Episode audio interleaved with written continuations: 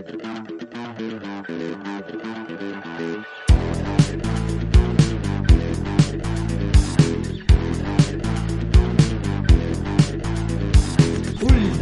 ronda. Última ronda. Buenas noches y bienvenidos a Última Ronda, un programa dedicado a los juegos de mesa modernos. Esta noche estamos eh, en el programa, pues, Moon Noise, un clásico. ¿Qué pasa, ludofrénicos? ¿Qué marcha lleváis? Pablo Smocar, ¿Qué pasa, chavales, chavalas? ¿Cómo estamos? nuestro invitado especial, analista eh, y rival a batir, eh, Carlos Gemerlos. Nimenja, jugones. Y aquí presentando el programa, Antonio Burgundi. Bueno, pues vamos a empezar el programa de hoy, que va a ser un programa muy interesante, yo creo yo. Eh, seguro, Vamos a decir. porque sí, sí, no, me mojo y creo que sí. Eh, vamos a tenemos una sección muy potente con mucho hype en, el que vamos, en la que vamos a hablar de nuestros juegos más esperados de, de, bueno, de este año, de Kickstarter, ya veremos, ya veremos con qué, qué- qué traemos cada uno. Pero bueno, estas secciones que tanto gustan, ¿no? De- del hype y a lo que nosotros llamamos el ansia viva. Bueno, eso ya eso vendrá como segunda ronda del programa. Y bueno, dependiendo un poquito de, de cómo vayamos de tiempo, veremos si también eh, tocamos algo de últimas partidas, que creo que, que ha habido cosas interesantes que podemos mencionar. Y, y poco más, vamos a, vamos a arrancar ya, que creo que va a ser un programa hoy denso y, y potente. Así que bueno, pues vamos con la primera ronda, la preguntica lúdica.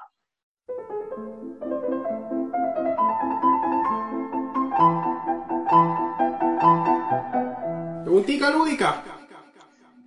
Pues muy bien, eh, hoy la preguntita lúdica nos la va a traer Carlos, ya que lo tenemos como invitado especial, pues oye, lo hacemos trabajar un poquito.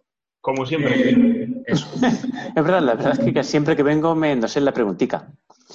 Bien, esta vez voy a salirme un, po- un poquito de mi perfil, que normalmente hago temas económicos, ah, entonces voy a variar un poquito. Y mi pregunta es de un tema que más o menos se ha hablado ya en el podcast, pero me gustaría que os mojeres un poco. Y es que una vez salidos del confinamiento, vuelve las grandísimas, las oleadas de novedades continuas, ¿no? Y siempre nos surge lo- la típica pregunta, ¿no? De ¿cuántas partidas puedo echarle a un juego? Y entonces viene mi pregunta. ¿Hace falta de verdad que los juegos tengan expansiones? ¿Se le saca tanto partido a un juego como para que le tengan que sacar una expansión? ¿Qué opináis? Moon, Moon. Noise, por favor, mójate. Que tú Eh, amas, que tú amas las expansiones además. Yo, eh, no sé si recordáis, pero uno de mis propósitos de este año era eh, dejar de comprar o comprar pocas expansiones. Y me voy a dar la vuelta y os voy a enseñar lo que, lo que últimamente he comprado, que es la expansión del Dungeon Pets, la expansión del Caverna para dos, la expansión del Funchain Magnate. Y Moon en este momento, hace muy poquito más la expansión de Underwater Cities. Y, Para los que no- y la mini expansión del Newton. O sea que Para llevo mi no- propósito de puta madre. Ha sido salir del confinamiento y ponerme a comprar expansiones. para los que no lo veis por YouTube, pues eh, se ha puesto a, a rebuscar en su No lo tenía ludoteca. ¿eh? mi- mis, mis últimas compras las tenía todas a mano porque son de los... ha sido salir del confinamiento y creo que he comprado tres juegos, dos o tres, y todas estas expansiones. O sea, no sé por qué me, me he vuelto un poco loco y me he dado por comprar expansiones. Yo creo, eh, por responder a tu pregunta, después de ver esto de como, ahora voy a decir no. Porque la verdad que en, en general mm, yo creo que no le damos las suficientes partidas a los juegos como para eh, necesitar expansiones.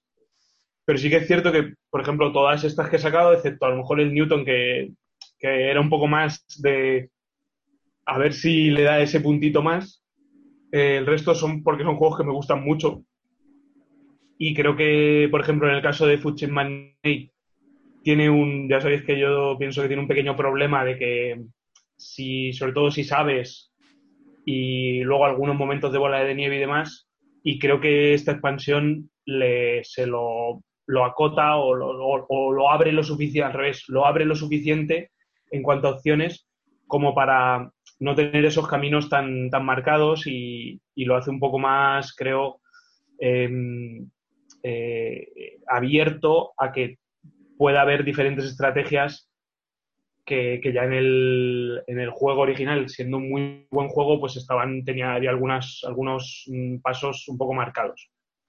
Entonces, eh, ¿son necesarias? Yo creo que con lo que jugamos en general, lo que llamamos los jugones, a los juegos de mesa, no hacen falta. Lo que pasa es que al final, si tú, si a ti te gusta mucho un juego, pues quieres tenerlo todo y, ampliar opciones.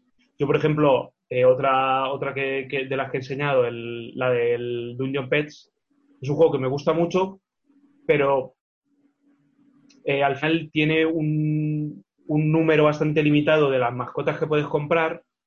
Entonces, eh, pues sí que aunque no le den muchas partidas, siempre está bien el, el poder eh, darle un poquito más de, de variedad.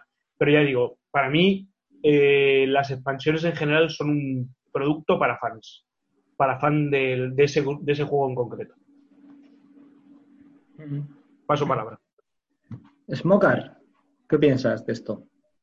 Eh, bueno, eh, si tienen lógica que existan, eh, pues sí, la misma lógica que tendrían cualquier juego. O sea, quiero decir que útiles pueden llegar a ser las expansiones que el propio juego de base. Eh, si las sacan es porque las compran, entonces interés comercial lo hay. Eh, como dice Moon, en verdad, yo creo que para el perfil de jugón Eurogamer mm, es prácticamente puro coleccionismo, porque difícil es la gente que las prueba de verdad o que les saca provecho eh, en la mesa. Entonces, lo único que hacen es que les saca provecho, pues eso, ¿sabes? Como que les hace feliz el comprarlas y, y tenerlo todo.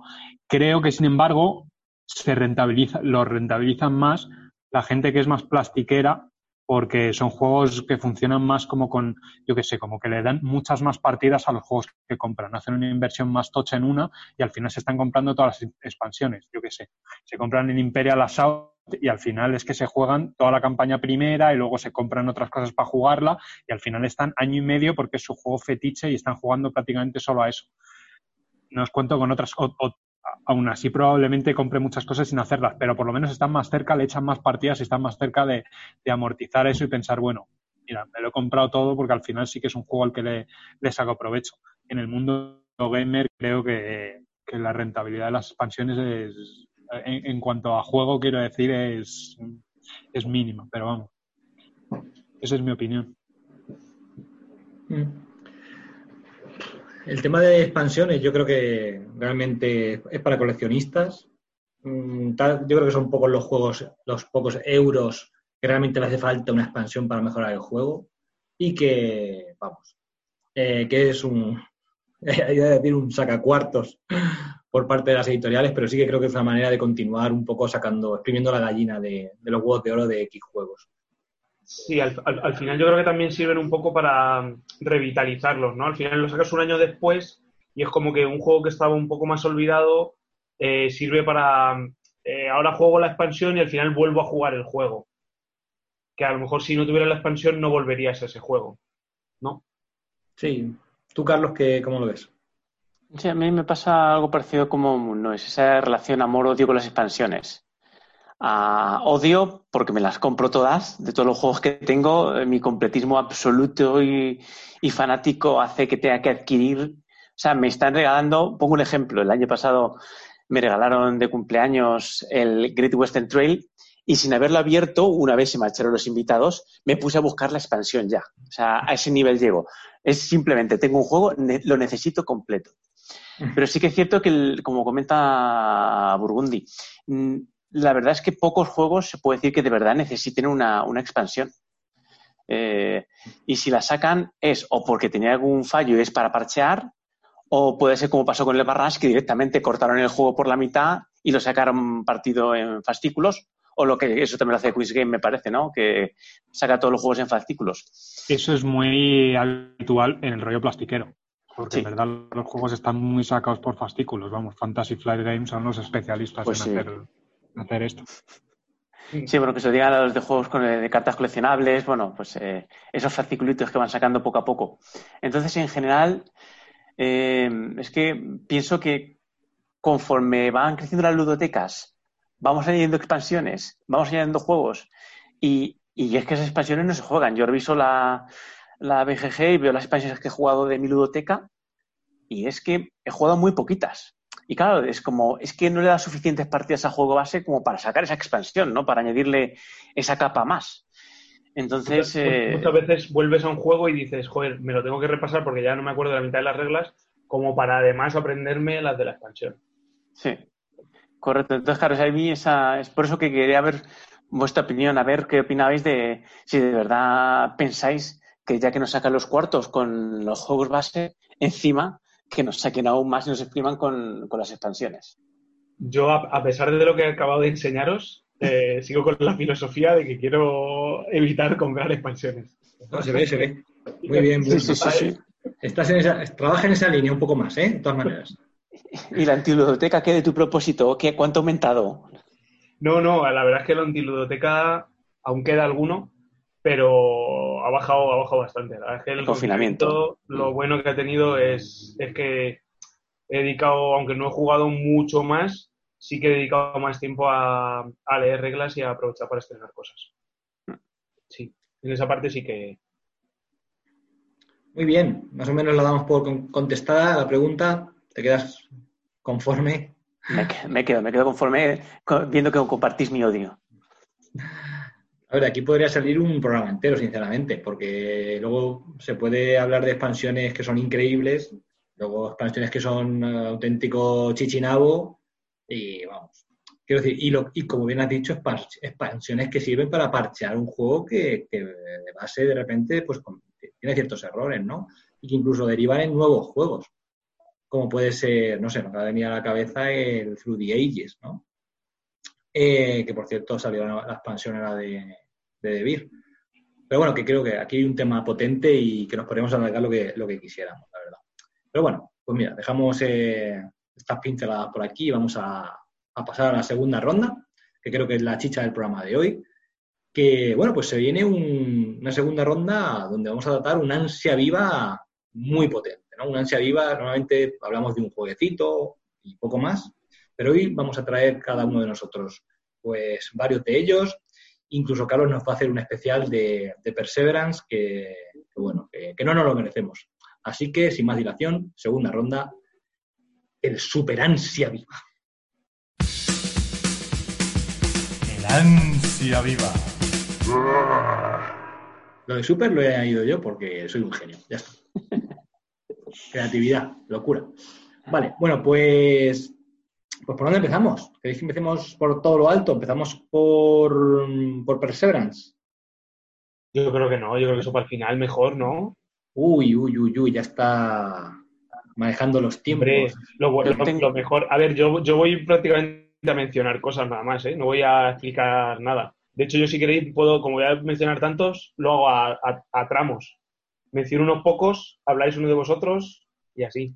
Bueno, hay que decirle a nuestra querida llamada audiencia y oyentes que lo teníamos muy planeado esta sección, lo hemos, trabajado bien, lo hemos, comentado cómo queríamos hacerla, con un par de juegos, un poco profundizar.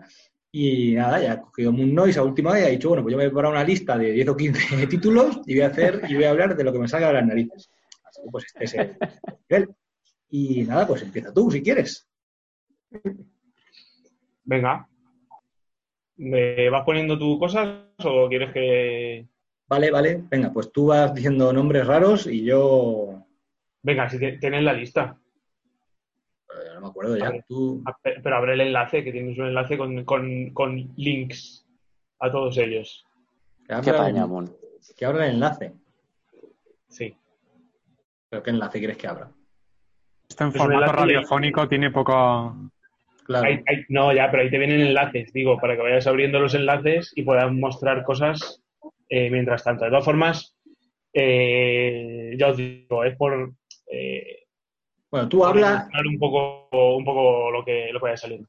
Bueno, yo de lo, lo- el- lo primero quiero empezar la lista y cerrar, digamos, la parte principal. Luego tengo unas cos- cosas que son un poco más frikis, que si da tiempo las menciono y si no, pues nada.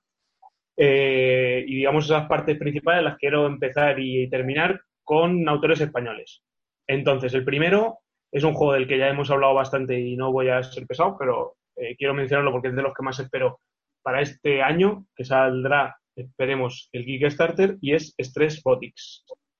Es un juego de Fernando Barbanoj, eh, que se ha aliado con Two Tomatoes y van a sacar una coedición, eh, su propia, su propia mm, editorial y, y Two Tomatoes.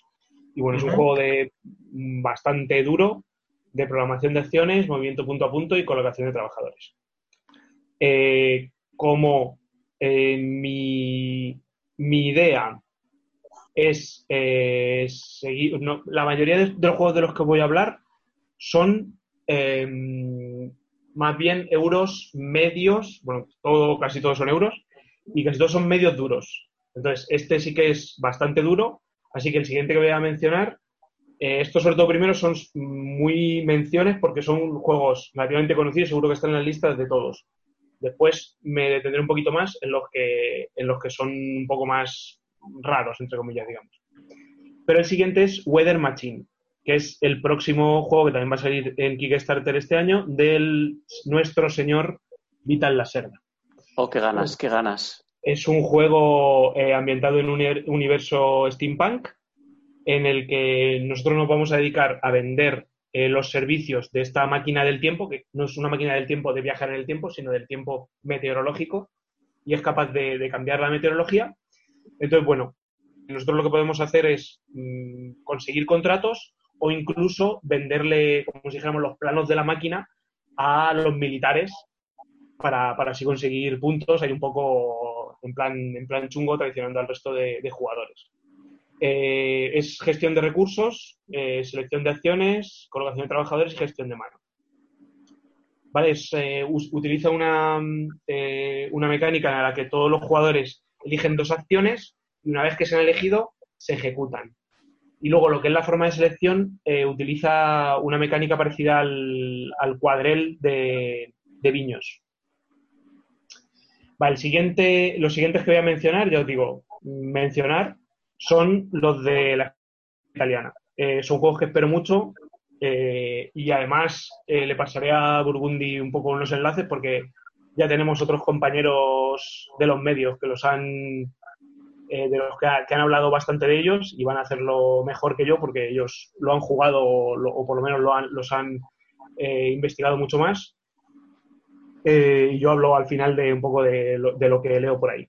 el primero de ellos es Alma Mater, eh, que es del grupo Aquí Toca, ¿vale? Un poco de, todos, pero sobre todo de Familia Brasini y Virgilio Gigli.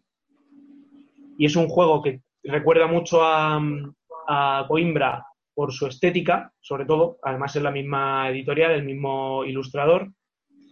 Y, em, pero luego lo que es la mecánica tiene bastante poco que ver. Tiene que ver en que hay muchos combos en el que vas combando con habilidades especiales, pero luego lo que es la mecánica principal en vez de ser un draft de dados, lo que haces es, un, sistema de interacción bastante curioso, que es que cada uno de los jugadores controla un recurso concreto. Los recursos son libros de diferentes colores. Entonces cada uno controla, pues yo qué sé, el libro de mates, otro libro de historia, ¿vale? Lo que sea. Y entonces tú cuando necesitas usar ese recurso se lo tienes que comprar al otro jugador. Entonces la, la, forma, la, la, interacción es bastante curioso. Este eh, lo comentó, ah, subió el vídeo creo ayer o antes de ayer eh, Kicking Five, eh, Luis Tecno, y ahí lo explica con un poco más de, más de detalle. Os, os, aconsejo que si os interesa le echéis un vistazo. Después está Tekenu de Obelisk of Sun, que bueno, este mm, creo que es el que yo concretamente más espero porque, porque lo que veo me, me llama mucho la atención. Eh, es un juego de, de, drafteo de dados y hablaron de él también con bastante detalle porque lo estuvieron jugando en el último programa de eh, El Rincón Legacy, que cuando veáis esto a lo mejor ya es el antepenúltimo, pero también eh, pondremos el, enlace en los comentarios por si, por si alguien quiere tener algo más de información. Aquí sobre todo un poco la, la cosa curiosa es que los dados se pueden tomar de dos lados de, una superficie central, hay unos que están en una zona de luz y otros que están en una zona de oscuridad. Y dependiendo de si cogen más de un lado o de otro, pues te inclinan más hacia la luz o hacia la oscuridad. Si te inclinas hacia la oscuridad, entiendo que serán acciones más potentes, pero te van a restar puntos. Entonces, un poco eh, tratar de, hacer esa, mecánica. Y bueno, y luego al final, pues eh, lo de siempre, un montón de combos como, como buenos eh, autores italianos. El siguiente, último que tenemos por parte de, los italianos es el Golem. este es de los autores. ¿Eh? ¿Perdón? Que de este no hay, solo ahí está la portada. Sí, de este solamente está la, portada. Es de, de Flaminia Brasini y Virgilio Gigli. Eh, es un juego en el que también tiene pues eso, muchos combos. Eh, dicen que recuerda a, a Gran en la forma de, de combar. Y luego que hay un drafteo, pero aquí el drafteo en vez de ser de dados, utiliza la mecánica eh, que presentaron en este mismo grupo de autores en, el, Maestros del Renacimiento. Este filler que era como la versión de cartas de Lorenzo el Magnífico, que era como un sistema de canicas y dependiendo de la cantidad de canicas de un mismo color que hubiera, la fila y la columna en la que están y demás, tiene más potencial acción. Utiliza, va, a utilizar ese, ese, sistema. Después, eh, otro que creo que estará también en la mayoría de las quinielas de los Eurogamers es Praga Caput Regni. Es un juego de Vladimir Suki, que últimamente pues, eh, ha tenido también bastante, bastante fama gracias a, a su último juego Underwater Cities y al anterior, el Pulsar 2000 no sé cuántos, un número, 2400 no sé cuántos. Em, y bueno, aquí un poco la, gracia, aparte de que bueno, tiene unos em, eh, diferentes estructuras en tres dimensiones, un puente y unos edificios, eh, es un city building en el sentido que vamos a tener que ir construyendo todos sobre un tablero común diferentes edificios y aquí un poco lo curioso está en, eh, el sistema de acciones que es una, grúa en el que siempre vamos a tener eh, un conjunto de acciones, seis acciones disponibles, pero dependiendo de en el momento en el que las usemos, van a tener unos costes o unos beneficios distintos. Entonces creo que también eh, lo que propone es, bastante interesante. Y para finalizar mi primer bloque. No está mal, ¿eh? Para finalizar mi primer bloque, eh, quiero mencionar dos juegos de Watch Your Ring. Ah, dos juegos que llevan anunciados como, como cuatro años, que son el Brasil y el Artificial Intelligence. Del Artificial Intelligence no hay prácticamente nada de información. Los dos son de Nuno Bizarro Senteiro y Pablo Soledade. Eh, Artificial Intelligence, lo único que sé es que es de selección de, acciones. Ese Brasil no es. 2016. Es que eh, justo me tapáis aquí 2020.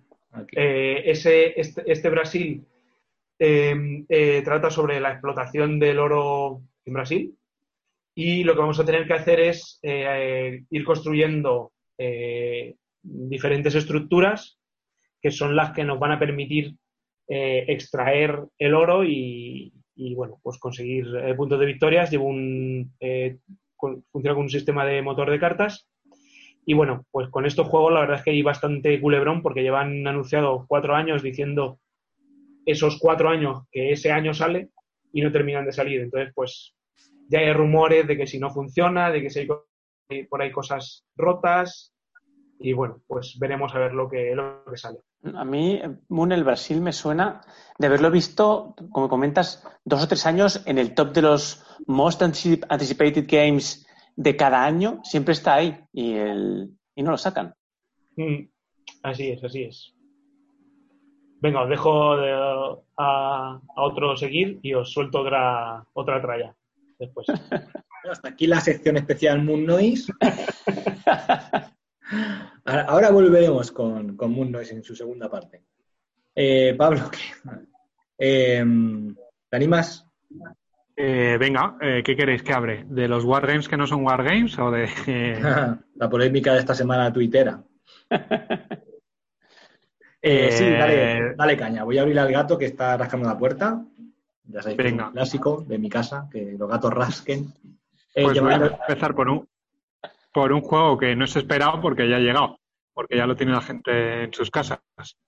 Eh, por lo menos los que hicieron el, el, el prepedido. Eh, es un juego de GMT que efectivamente se lleva mucho, mucho tiempo esperando. Estamos hablando del eh, Imperial Struggle.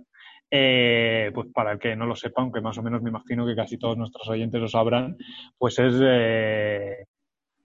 el esperado juego de los mismos diseñadores de, del Twilight Struggle, Em, salvo que ahora este juego, en vez de estar ambientado en la Guerra Fría, em, es también un juego de dos jugadores, pero está ambientado en la lucha entre eh, por el poder, eh, bueno, mundial prácticamente, pero sobre todo por el control de los, de los mares y las diferentes colonias entre, entre Inglaterra y Francia en el siglo XVIII. Eh, pues básicamente cuando el esplendor español ya empieza con, con, la guerra de sucesión española, eh, creo el juego más o menos, y va recorriendo pues todo el siglo con las diferentes guerras que tuvieron entre, entre los, los países. Em, pues eso, eh, lleva ya un tiempo, vamos, de, preorden con estos pequeñitos de, de, GMT, que no sé a cuántos habrán vendido, pero vamos, un juego tan esperado. Eh, ahora ya hay miles de copias repartidas ya por el mundo porque están empezando a llegar. Aquí en España, por lo menos, ya se han visto muchas fotos de gente que lo, que lo está recibiendo. Eh, por lo que he visto, porque no me he leído las reglas como a fondo a fondo, eh, lo cierto es que yo tampoco el Toilet Struggle no, no he llegado a jugar o vamos, he empezado algún turno. Eh, sí que me había leído las reglas en el momento, pero lo más parecido que he jugado es el de la Casa Blanca, el de carrera a la Casa Blanca, de, de tipo de mecánica. Ah, bueno, no lo he dicho, los diseñadores son Ananda Gupta y Jason Matthews. Em, y en comparación con el Twilight si la gente se espera el mismo tipo de juego, eh, tiene unas cuantas cosas distintas. ¿eh? Eh, funciona también con, cartas y tiene ciertas mecánicas parecidas, pero por lo que he estado viendo en diferentes vídeos y leyendo en el manual y los componentes y todo, me parece que se acerca bastante más, o sea, es un juego más duro, se acerca más a una especie de gira y stand, pero solo para dos jugadores, que al Twilight Struggle. O sea, que eh, tiene más reglas, más reglas específicas por bandos, pasa más cosas, mientras que en el Twilight Struggle es básicamente un control de áreas, ¿no? O sea, que, vas como plantando y ganando como influencia las áreas. Aquí juegas a distintas cosas, porque hay factores militares, hay factores comerciales, hay fichas como de mercado, mm, te endeudas, así que también juegas como con el dinero que tienes creo, no, no, lo he leído a fondo, pero creo que los objetivos y las maneras de puntuar de cada uno de los dos bandos es distinto y la estructura del turno es bastante más compleja. Así que no diría que es un gira y stand de complejidad por lo que veo, pero vamos, que el peso sí que por lo que le está llegando a la gente es, es un juego más, más durete. Pero la verdad es que tiene una pinta espectacular. Yo, sin, sin saber del juego a fondo, solo por el arte ya llama bastante la atención, sobre todo el tablero, porque estaremos todos de acuerdo que es un tablero eh, muy bonito. Eh, luego, claro, todo esto sorprende sobre todo para ser GMT, que aun siendo la, mega compañía de los Wargames, la verdad es que la mayoría de los juegos que publican no son especialmente bonitos, ni las portadas, ni la manera que tienen de maquetar los manuales. Bueno, en el mundo de los Wargames cualquier cosa le llaman bonito, ¿no? Pero comparado con otros diseños pero aquí por lo menos el tablero está muy bien, la portada no me gusta tanto, el 3D este que tienen parece que está sacado de un videojuego de, de un juego de ordenador de los años 2000, está un poco desfasado la manera de hacerlo, pero luego en general respecto a las cartas del Twilight Struggle y otras cartas así de Card Driven Games tienen como un poco más de saborcillo, una texturcilla, vamos, no sé. Creo que, que, en general todos los componentes y todo han querido hacer un producto así más de lujo y, y nada, tiene muy buena pinta. Bueno, otra cosa que han empezado a hacer GMT hace poco, por lo que he visto, es que empiezan a meter también bandejas de counters dentro de, de los juegos para que organices las fichas que te vienen ya en sí, como las que vendía más que Oca. Bueno, sabéis, ¿no? Lo que digo, las, las bandejillas estas yo, de... Yo la verdad es que he oído alguna crítica al tablero y a mí, bueno, a mí es que los tableros con mapa me vuelven loco. Y este la verdad es que tiene una forma rara porque como tiene como zooms en diferentes zonas, pero me parece muy chulo. He oído gente criticarlo, pero no sé, a mí, la verdad es que tiene como muchas líneas y demás, pero no sé. Por el diseño, bueno, yo lo que he visto en algún vídeo es que eso, que, que, dicen que de primeras como que no te enteras mucho porque hay muchas líneas, pero que luego una vez te pones a jugar, las zonas deben estar bastante bien delimitadas y entiendes muy bien dónde están los mercados, dónde son los sitios que vas a luchar como por control militar, etc. Como que de primeras parece muy lioso, no sé. A mí la verdad es que la estética me, me gusta mucho. Veo el mapa y me, me, me atrae mucho. Yo igual, a mí me parece precioso el, el tablero. Así rollo mapa antiguo, está chulísimo. Sí. Pues, pues yo os digo, yo he oído por ahí gente que le mete bastante caña. Y a mí, no sé, me parece bastante resultón. A ver, sí, pues eso, tiene como diferentes proporciones dependiendo de la zona que esté haciendo, en la que te- se está fijando, ¿no? Tiene ahí la parte esta de África que es como un super zoom que casi no se distingue nada, pero no sé, yo creo que, que está muy, no sé, muy interesante para lo que quiere representar, sobre todo. No apropiado. Sí, es que bueno, es un conflicto como a nivel mundial, pero en verdad están luchando por zonas relativamente concretas. Respecto al Twilight Struggle también, eh, diferencia así básica, que os podéis imaginar un poco la complejidad, eh, co- como que, que cambia bastante. En el Twilight Struggle pues, funciona todo con el mismo mazo, todos se van robando, vamos, los dos jugadores roban el mismo mazo. Aquí, sin embargo, hay mazos individuales para cada jugador con acciones específicas de, no sé cómo se llaman, cartas ministeriales o no sé qué, con acciones específicas y luego hay un mazo compartido de eventos, de cosas que van pasando. Y además en el desarrollo como histórico, por lo que he querido entender, bueno, hay diferentes eras, bueno, es igual que en el Twilight Struggle, pero aquí hay como unos tableritos individuales para guerras concretas. Entonces van pasando, lo han dividido con cuatro periodos de guerras distintas y entonces debe ser que en cada una de ellas no vas luchando como por cosas distintas y hay diferentes eh, intereses en cada una de las eras. Entonces, digo yo, no lo mira muy a fondo, pero que, que vas puntuando por cosas diferentes y las guerras y los intereses por los que tienes que luchar son diferentes en función de según va avanzando, va avanzando el juego. Por lo demás, me imagino que tiene una curva parecida como a la idea del, del Twilight Struggle, de que los franceses empiezan con mucho poderío y van bajando poco a poco, y los ingleses empiezan con poco poderío y van subiendo poco a poco hasta, vamos, hasta máximo esplendor, que claro, en el siglo XIX eran los, los, los amos del mundo. Eh, pues yo creo que juega un poco con la misma curva, como que uno empieza como con más ventaja y la va perdiendo y otro, y otro la va ganando mediante el juego. Muy bien.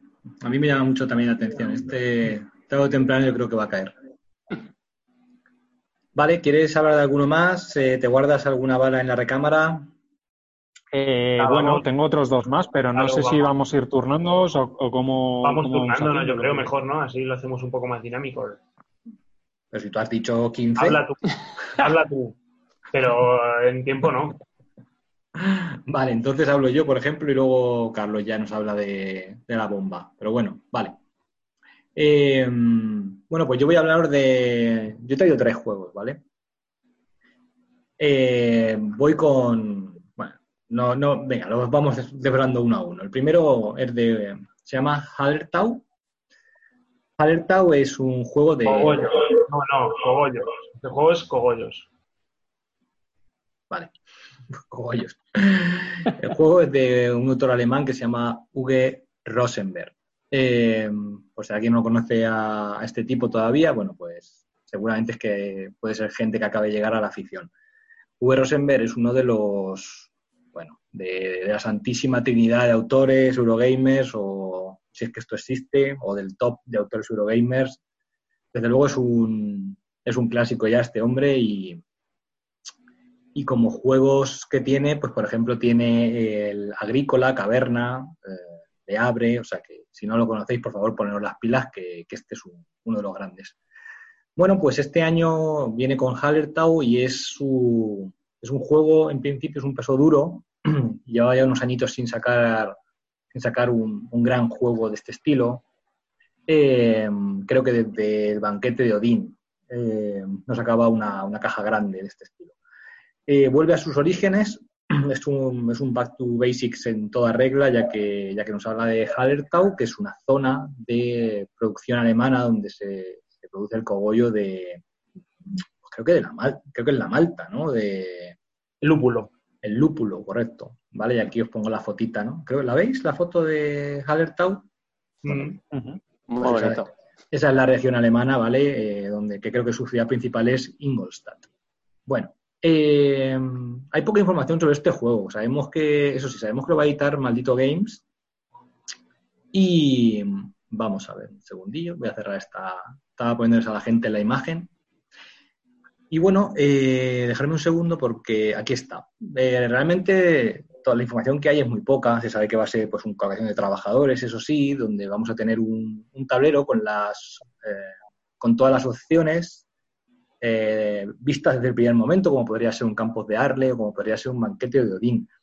Pero la gran diferencia está en que vamos a tener un tablero individual donde, donde vamos a tener como cuatro, uh, si no me equivoco, cuatro tracks donde podemos, donde podremos eh, prosperar, ¿vale? Pues eh, comercio, etcétera, etcétera, ¿vale? Eh, y aparte, cuando vamos subiendo esos tracks, por lo que he podido leer, al llegar a X nivel, tipo al quinto nivel de todos los tracks, pues mejorarás tu ayuntamiento. Aparte, para, para, ir mejorando pues este tipo de, de edificios de producción, que realmente va a ser lo que, lo que es, que es con lo que conformas tu pequeña población, es que no me acuerdo qué tipo eran los edificios, pero vale, os podéis imaginar, pues alguno a lo mejor para mejorar el lino, otro para mejorarla o para vender pieles, ah, pues algo así, rollo Rosenberg, ¿vale? Otro para plantar cosas o no lo sé. Y, pero bueno, vas mejorando estos edificios y cuando mejoras el, nivel de todos, entonces mejoras también el ayuntamiento. Y para mejorar estos edificios necesitas como limpiar los terrenos, uy, perdón, los caminos, como para hacer crecer eh, los propios edificios. Bueno, pues esto es un poco la, historia a nivel tablero individual y ya os digo, hay un tableraco grande en el centro con, un montón de acciones disponibles desde el primer momento. Se habla que va a ser un peso importante, o sea, rondando un peso 4 y lo que he podido más o menos leer es que pues si el, banquete de Odín venía con 14 planchas de troquel, pues este trae 10, bueno, caverna, o no sé si decían caverna, venía con 14, pues este trae 16. Para los que más o menos hayáis podido estroquelar uno de estos juegos, pues que sepáis que este viene eh, cargadete, pero realmente no hay, no hay imágenes oficiales del mismo y lo único que tenemos es aquí un, un proto que salió en, el, pues, en, una, una, de las últimas ferias eh, alemanas donde se pudo jugar eh, antes del COVID y, y, por lo visto pues la, hubo, hay un reportaje que está en alemán, yo he traducido aquí un poco en plan traperillamente con el Google Translator y bueno, cuenta un poco lo que os, lo que os estoy diciendo. Al final es un colocación de trabajadores puro y duro Y aunque es un poco el, el refrito de Mr. Rosenberg, perdón, a mí me apetece un montón. Me apetece ya un juegaco de este señor después de tanto puzzle y tanta cosa rara que ha ido sacando estos últimos años. Y, sinceramente, pues esperándolo con, con, muchas ganas, a ver si salen las primeras imágenes. Y la portada que ha enseñado Maldito es, es muy, muy extraña, ¿no? no termina de convencerme nada. Es así una, una, portada muy oscura, como basada en rombos, con una bellota en el centro y no me gusta, un cogollo ahí en el centro, pero como rollo dorado o algo así, no sé, un poco raro.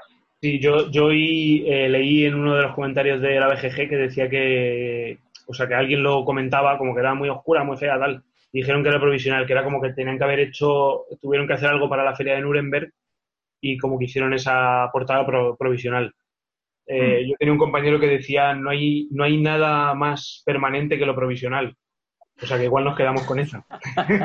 Tenía, tenía, tiene una pinta muy, vamos, a mí me parece que es un arte, quiero decirte que está muy, que aunque a mí no me guste, no tiene por qué no gustarle a otros, ¿sabes? Que es como mm. que yo la veo muy preparada para poder salir. Y nada, simplemente por cerrar el tema de Hallertau, eh, creo que el arte es de Denis Lohausen y o va a ser de... Ah, no, perdón. Esto tendría que comprobarlo. Creo que me estoy confundiendo con uno de los juegos que, tengo por ahí también para hablar ahora.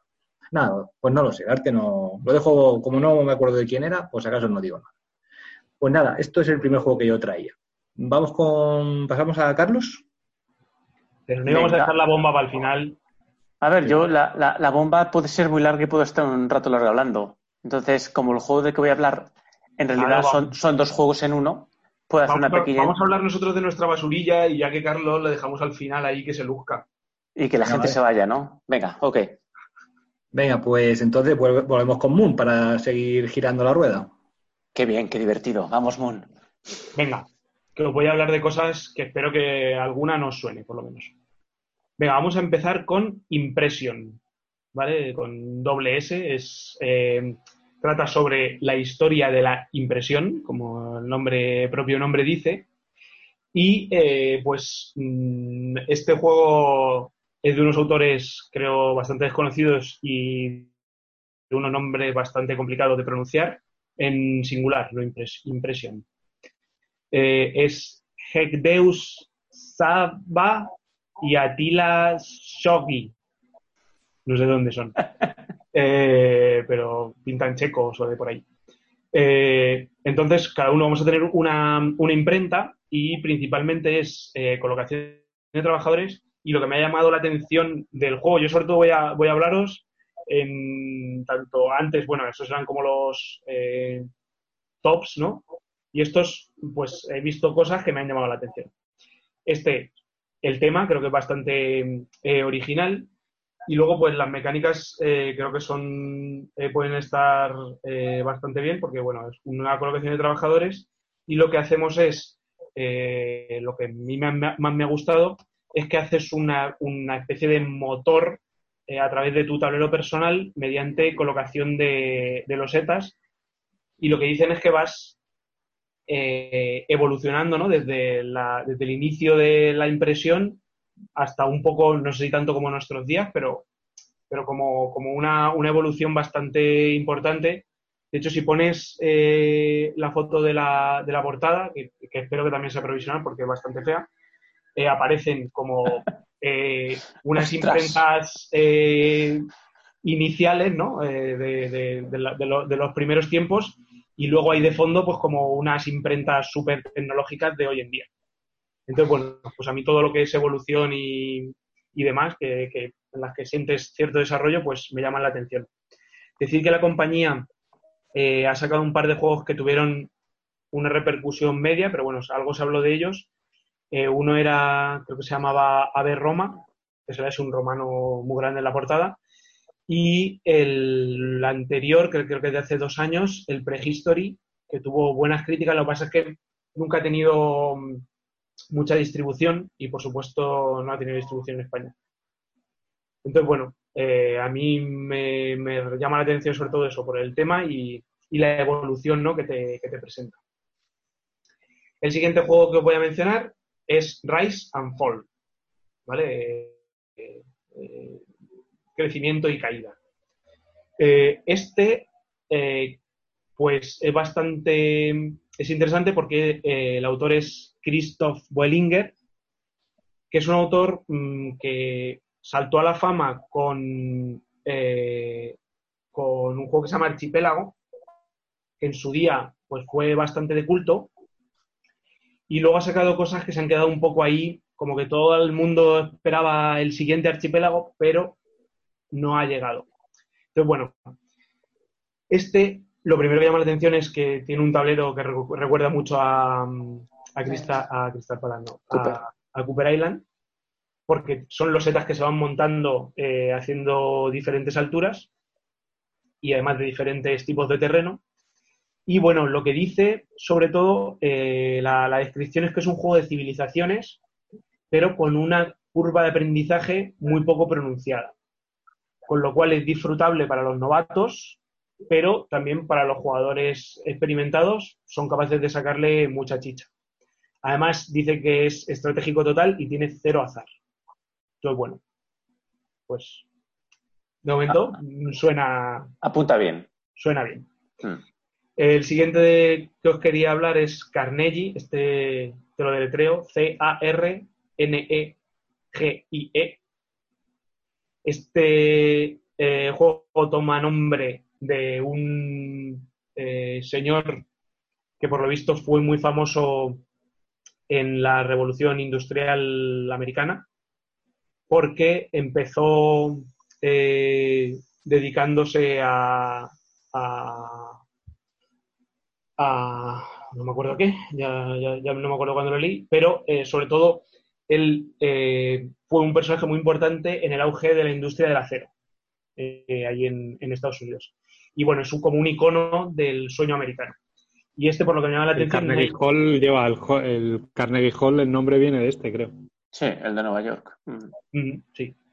Eh, sí, porque además eh, fue filántropo y se ve que se dedicó a financiar un montón de, como pilló tanta pasta, se dedicó a financiar un montón de proyectos. Eh, entonces, de este me llama la atención sobre todo el autor, porque no hay ni una sola imagen, ni siquiera portada, que es Xavier George. Xavier George Ah. es autor de, de, de Carson City, de Troyes. Bueno, es un autor potente, además el juego lo va a ilustrar Ian O'Toole y lo va a editar eh, Kinect Games. Eh, es un juego económico principalmente y en el que eh, son 20 rondas y solamente un turno por ronda. Cada jugador va a hacer una acción y un poco lo curioso que tiene es que esa acción la van a poder seguir el resto de jugadores, con lo cual siempre hay un poco un, aliciente para estar dentro de la, de la partida. Eh, pasamos al, al siguiente. Ya, ya me quedan poquitos, no os preocupéis. Es MERV, M-R-V. De este mm, eh, sí que puse alguna imagen del tablero en, en, en Twitter porque la verdad es que es impresionante. Otra vez eh, volvemos al arte de Ian O'Toole, aunque antes no lo veíamos. Y en este caso el autor es eh, Fabio Lopiano. Fabio Lopiano ha cogido cierta fama estos años últimos porque ha hecho Kalimala y, eh, y Ragusa, creo que es el, el siguiente que, Sí. que sacó él. La usa. Y sí. Y bueno, aquí es eh, la mecánica es bastante curiosa. Ahí, ahí veis eh, que hay como unos meeples colocados alrededor, como de una mm, de, un- de una cuadrícula de los setas. Y es una especie de mezcla entre rondel y colocación de trabajadores. Porque eh, dependiendo de dónde nos coloquemos en, en esa cuadrícula, vamos a poder eh, coger una de las losetas que hay en el centro y, y esa- esas losetas tienen como una materia prima y una acción.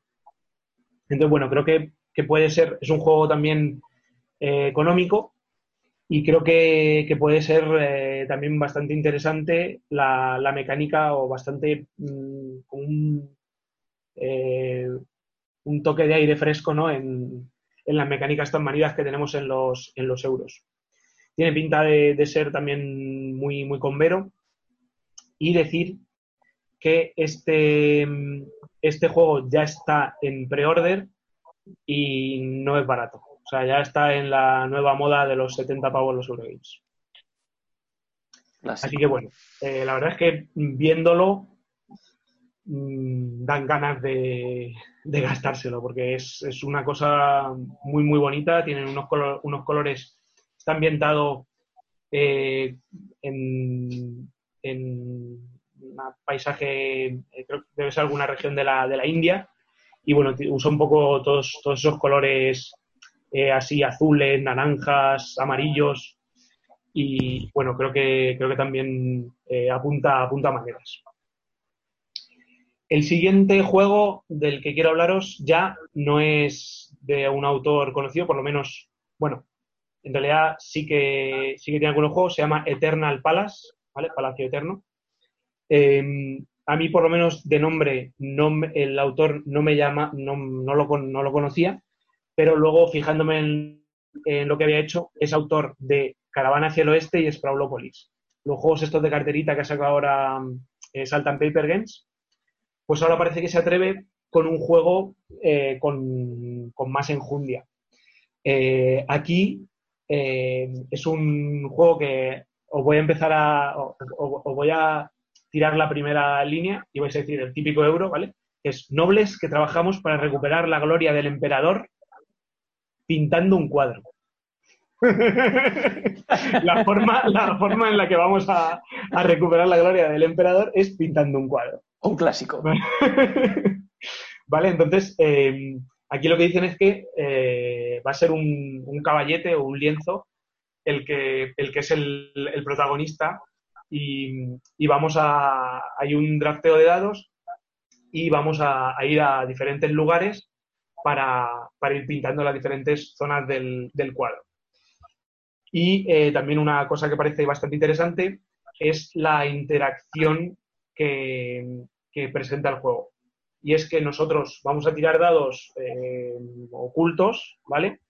Y luego lo vamos a agrupar para ir a diferentes zonas. Pero vamos a poder pagar por ir a las zonas a las que va otro jugador. Entonces creo que también, eh, no sé, me ha, llamado la atención un poco este, estas eh, formas de interacción un poco, poco vistas. Y, bueno, la verdad es que parece, parece bastante interesante. Y como que poco vistas, o sea, que, irte a una zona donde está otro jugador y pagar, eso es poco visto.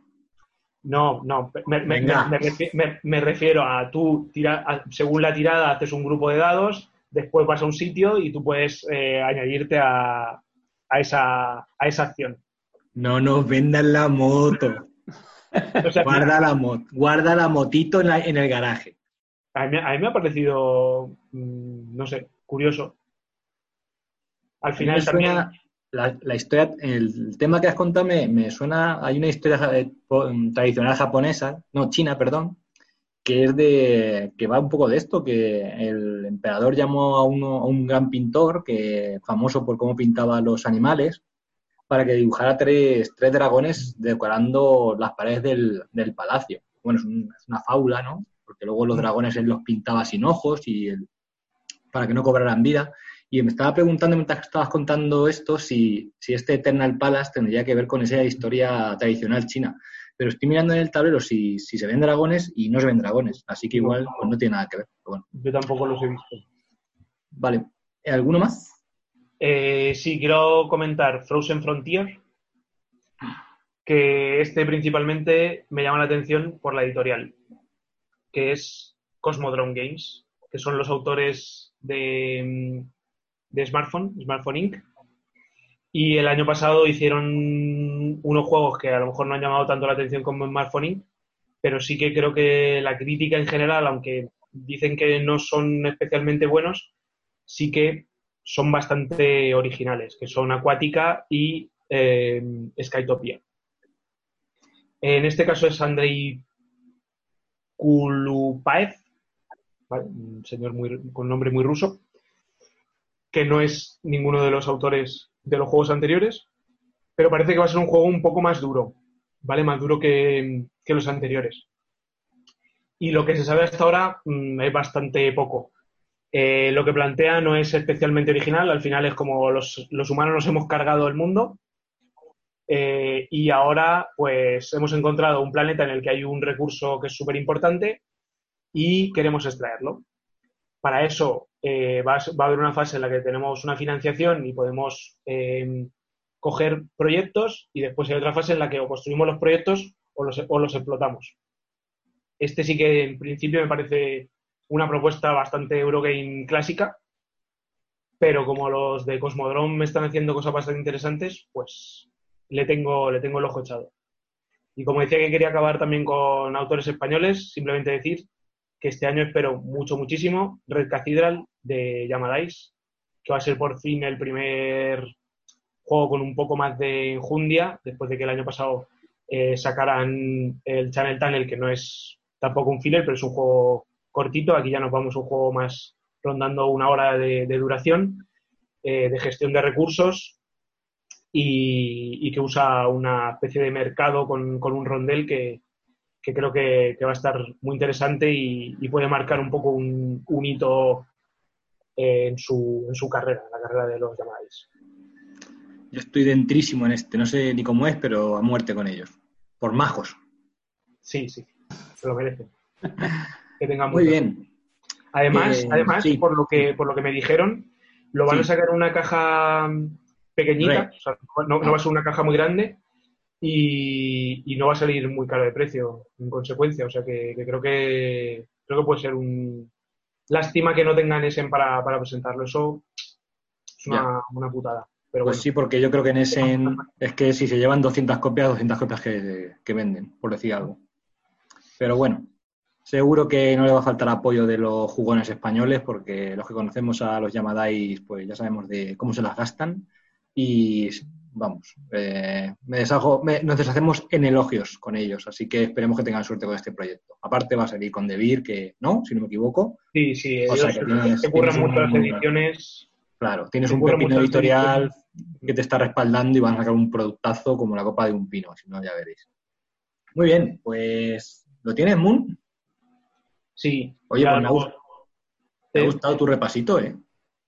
Sí, hay cosillas ahí interesantes. Hombre, yo creo que este año no va a ser, precisamente porque no hay ese, no va a ser como el año pasado, pero hay cositas, hay alguna cosa interesante. El Apunta. Ese tiene buena pinta.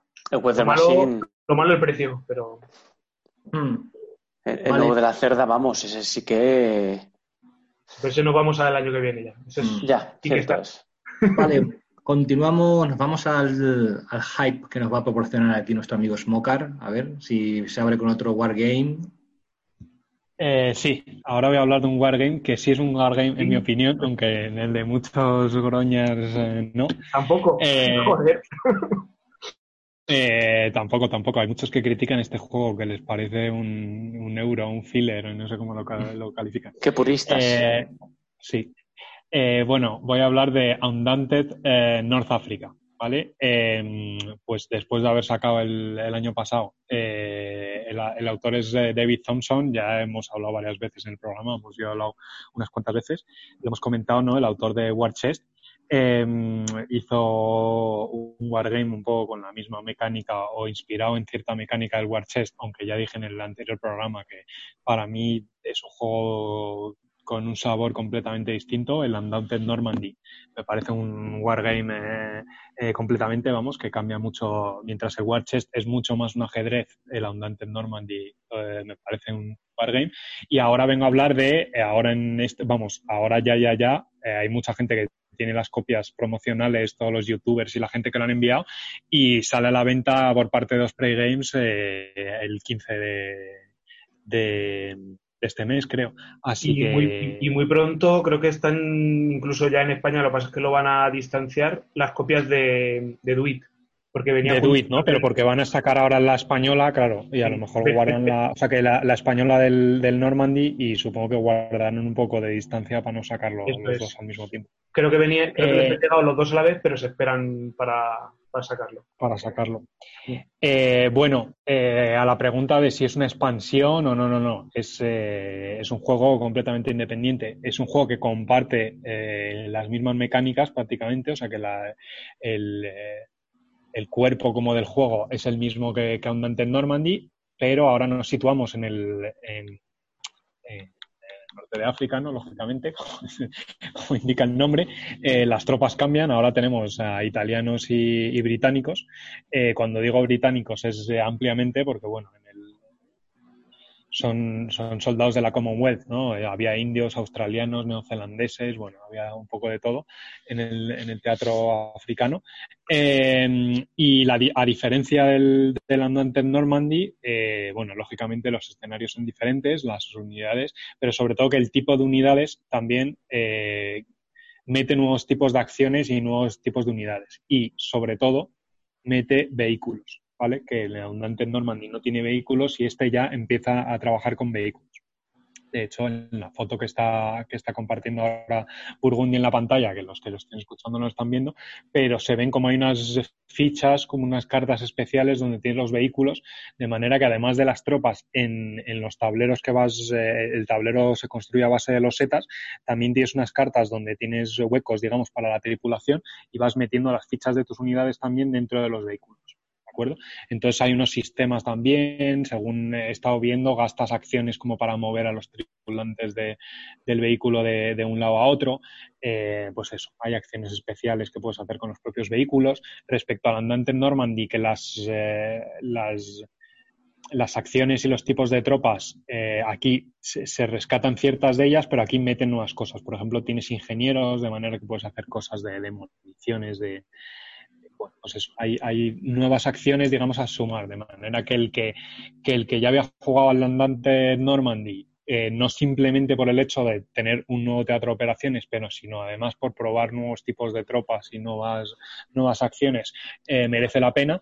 Y al que no ha probado el andante Normandy es un juego completamente independiente que puedes jugar perfectamente. Y, y por lo que pienso igual de accesible el andante Normandy. Si algo tiene es que es un juego súper sencillo. O sea que de sacar y hoy veía un vídeo de, de, Marco Wargamer, vamos, que, que hace vídeos en YouTube eh, que, que, que suelen estar muy bien, y dice que lo juega con su hija de siete años que le encanta a la niña de siete años y que se lo está pidiendo cada día. Y él está emocionado porque es un juego que le gusta mucho y encima su niña de siete años se le está pidiendo jugar. Pues Yo- eso, para que os imaginéis cómo lo, una- lo accesible. Leí una reseña, bueno, leí las conclusiones de una reseña en inglés, no, no voy a mentir, Ujú. no me la leí entera, y, y decía que como que las, sens- las sensaciones del juego eran bastante distintas, como que se jugaba mucho más con el tablero y con las fichas que en el otro, que el otro estaba mucho más basado en las cartas y como que en este había mucha más interacción con, con el resto de elementos. No sé, vamos, no sé en el otro porque no lo he probado todavía. Tengo. Aquí por lo menos tienes como dos niveles, no solo tienes el tablero en el que vas moviendo a tus tropas. Me imagino que hay objetivos más concretos, habiendo ingenieros y cosas así, a lo mejor puntúas por demoler un edificio o por hacer otro tipo de cosas, no simplemente por controlar una loseta. Mm. Y, y luego, pues claro, necesitas interacciones mucho más directas, por al parecer, pues eso. Si tienes el tanque, por ejemplo, pues si, si- si para cargarte al tanque necesitas especialmente la unidad que tenga eh, Claro. antitanques, ¿no? Que tenga armas antitanques, o si no, no vas a poder hacerla. Eh, los tanques los puedes inutilizar, o sea que les vas haciendo daño, pero se quedan como medio inutilizados, pero los puedes recuperar y hasta que no los destruyes completamente no destruyes a la tripulación que hay dentro. Entonces hasta, hasta entonces con las tropas que hay dentro puedes seguir jugando a hacerlo, no lo sé. O sea que la lógica de las cartas sigue siendo igual, ¿eh? O sea que es un juego de construcción de mazos en que tienes que ir jugando con el tiempo de, de tus reservas, digamos, de tipos de tropas para que no se te mueran y cuando te las vas metiendo al mazo para, para tenerlas disponibles. Me, motiva bastante. Eh, bueno, me motiva bastante que yo, como tengo el otro, ya voy a hacer la colección y la tengo en inglés. Eh, cuando salga me, lo compraré. Y luego, encima, han anunciado también, o sea que vamos, les va muy bien a estos de Osprey Games. La verdad es que yo el juego que tengo me gusta bastante y el London también creo que la producción está bastante bien. La verdad es que se lo están currando eh, mucho.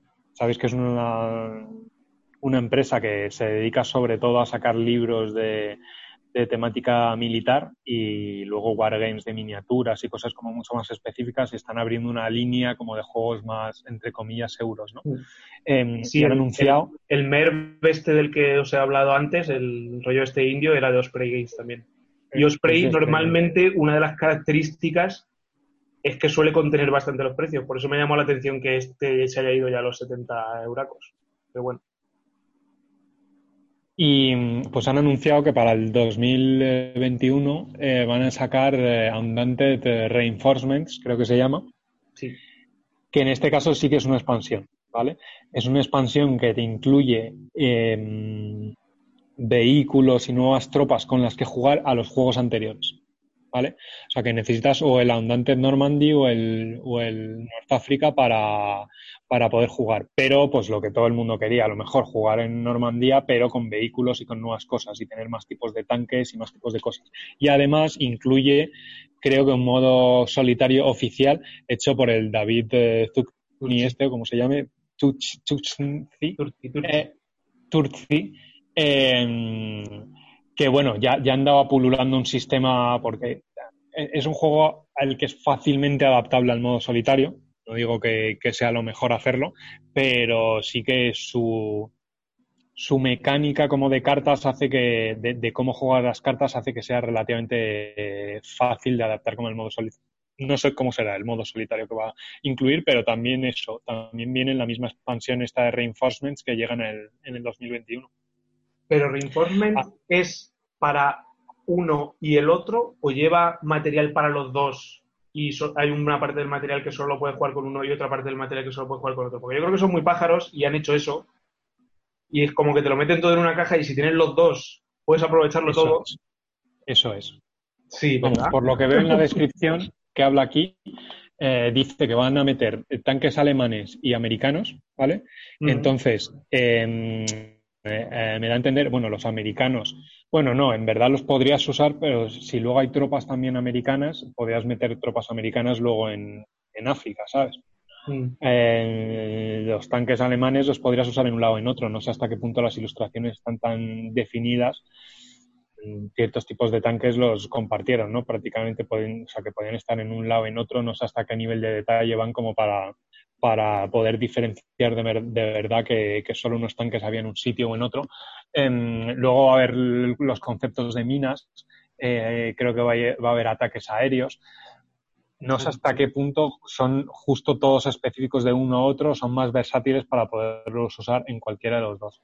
Me da que hay cosas específicas de uno y otro, como tú dices, lo ha metido todo en la misma caja y el que tiene los dos, pues lo disfruta de las dos y el que no se lo compra y tiene parte del, paquete que le es un poco inservible.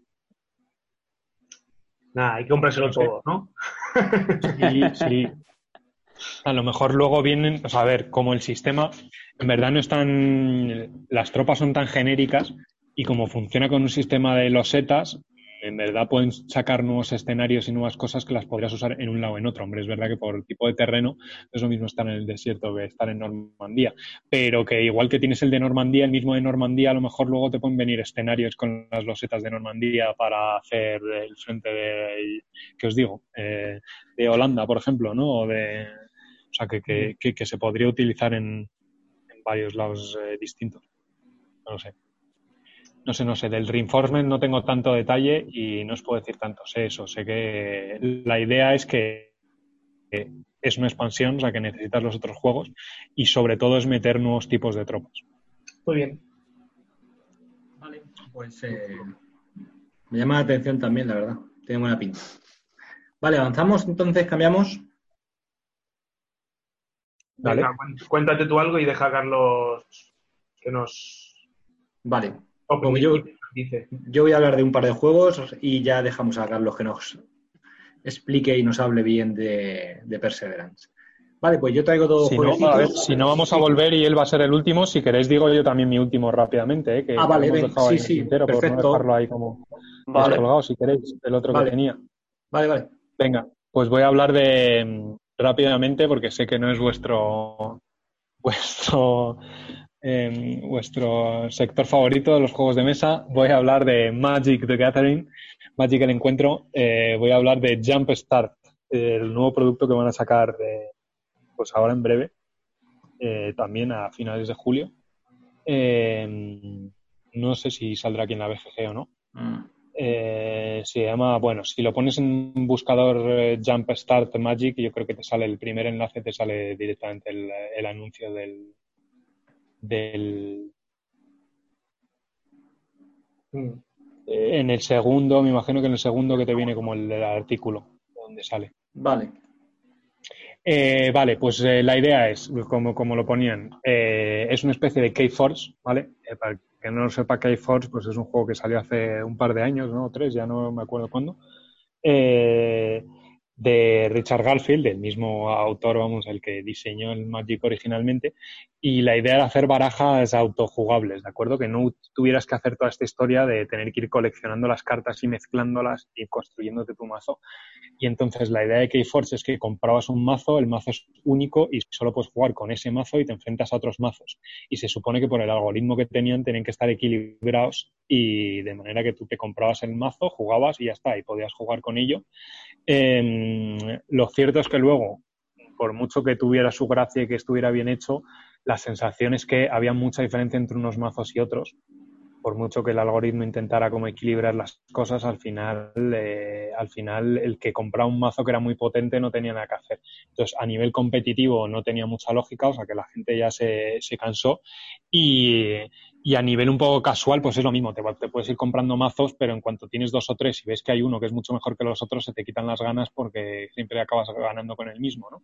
Em, y entonces el K-Force ha ido desinflando un poco, sacaron una segunda expansión. Yo la verdad es que algo jugué porque he jugado online y tengo unos cuantos mazos. Y ahora, pues Magic, eh, tiempo después, copiando un poco, entre comillas, lo dicen, como buscando un poco el mismo modelo, ha sacado este producto que se llama Jump Start. Entonces, eh, os explico lo que es porque es un poco, un poco distinto de la idea de K-Force, ¿vale? Eh, no son mazos individuales cerrados, únicos, ¿vale? Sino que aquí la idea es que eh, en vez de ser como en el Magic, que te vas comprando sobres de, pues no sé cuántos, de cuántos se venden ahora, de 10 cartas, son 10 cartas, pero te vienen alguna tierra y alguna cosa, o, o unas pocas menos, aquí compras sobres de 20 cartas, ¿vale? Y son 20 cartas ya preconstruidos. O sea, que no son simplemente cartas al azar de la colección, sino que están escogidas concretamente en un cierto orden. Y entonces la idea es que te compras dos mazos y con eso, o sea, que dos, dos, dos sobres y con eso te haces el mazo. ¿vale? Con 40 cartas. Normalmente Magic se juega con 60. Entonces, esta es una nueva modalidad de juego en que juegas simplemente con 40 cartas. Y lo que haces es que esas 20 y 20 cartas, pues cada paquete de 20, digamos que está preconstruido entre ellos. Y ganan, funcionan como con las mismas temáticas, ¿vale? O sea, que tú compras uno y uno es, pues yo qué sé, de goblins, y entonces tienes como en las cartas las sinergias de las cartas de goblins que hay de la colección.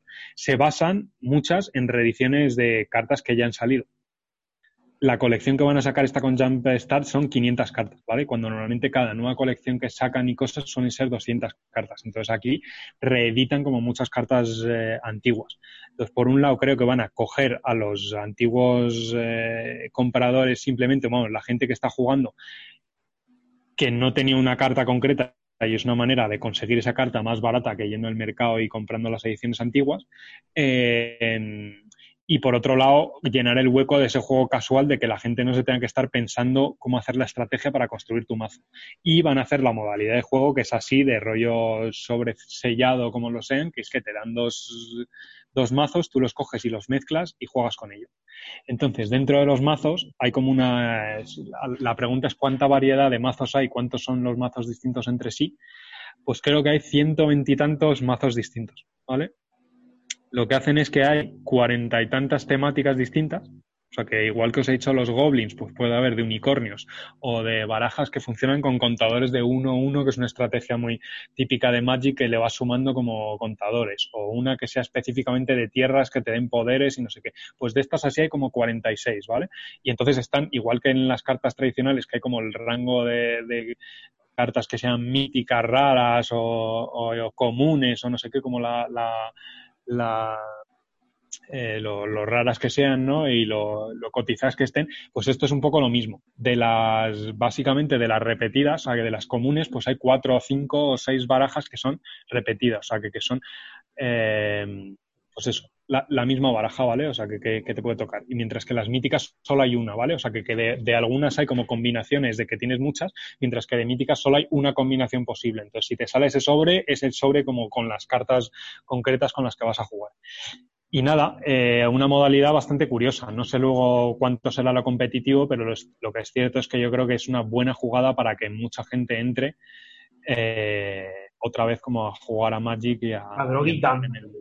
A la droga, efectivamente. está, está, está muy bien pensado. Luego, para competitivo, sacan ciertas cartas que son nuevas y que se supone que para estándar, que digamos que es como el formato más competitivo, que son las últimas colecciones, que solo puedes jugar con las cartas de las últimas colecciones, pues con esas no puedes jugar. Pero luego en la mayoría de los otros formatos de juego que hay, rollo más pachangueo, se supone que puedes usar las, mismas cartas de uno y otro. Así que a una, digamos, al, al nuevo jugador casual que quiere entrar y al jugador de toda la vida para ampliar su colección y conseguir fácilmente reediciones y, y cartas antiguas que, no tuviera para, ampliar la colección.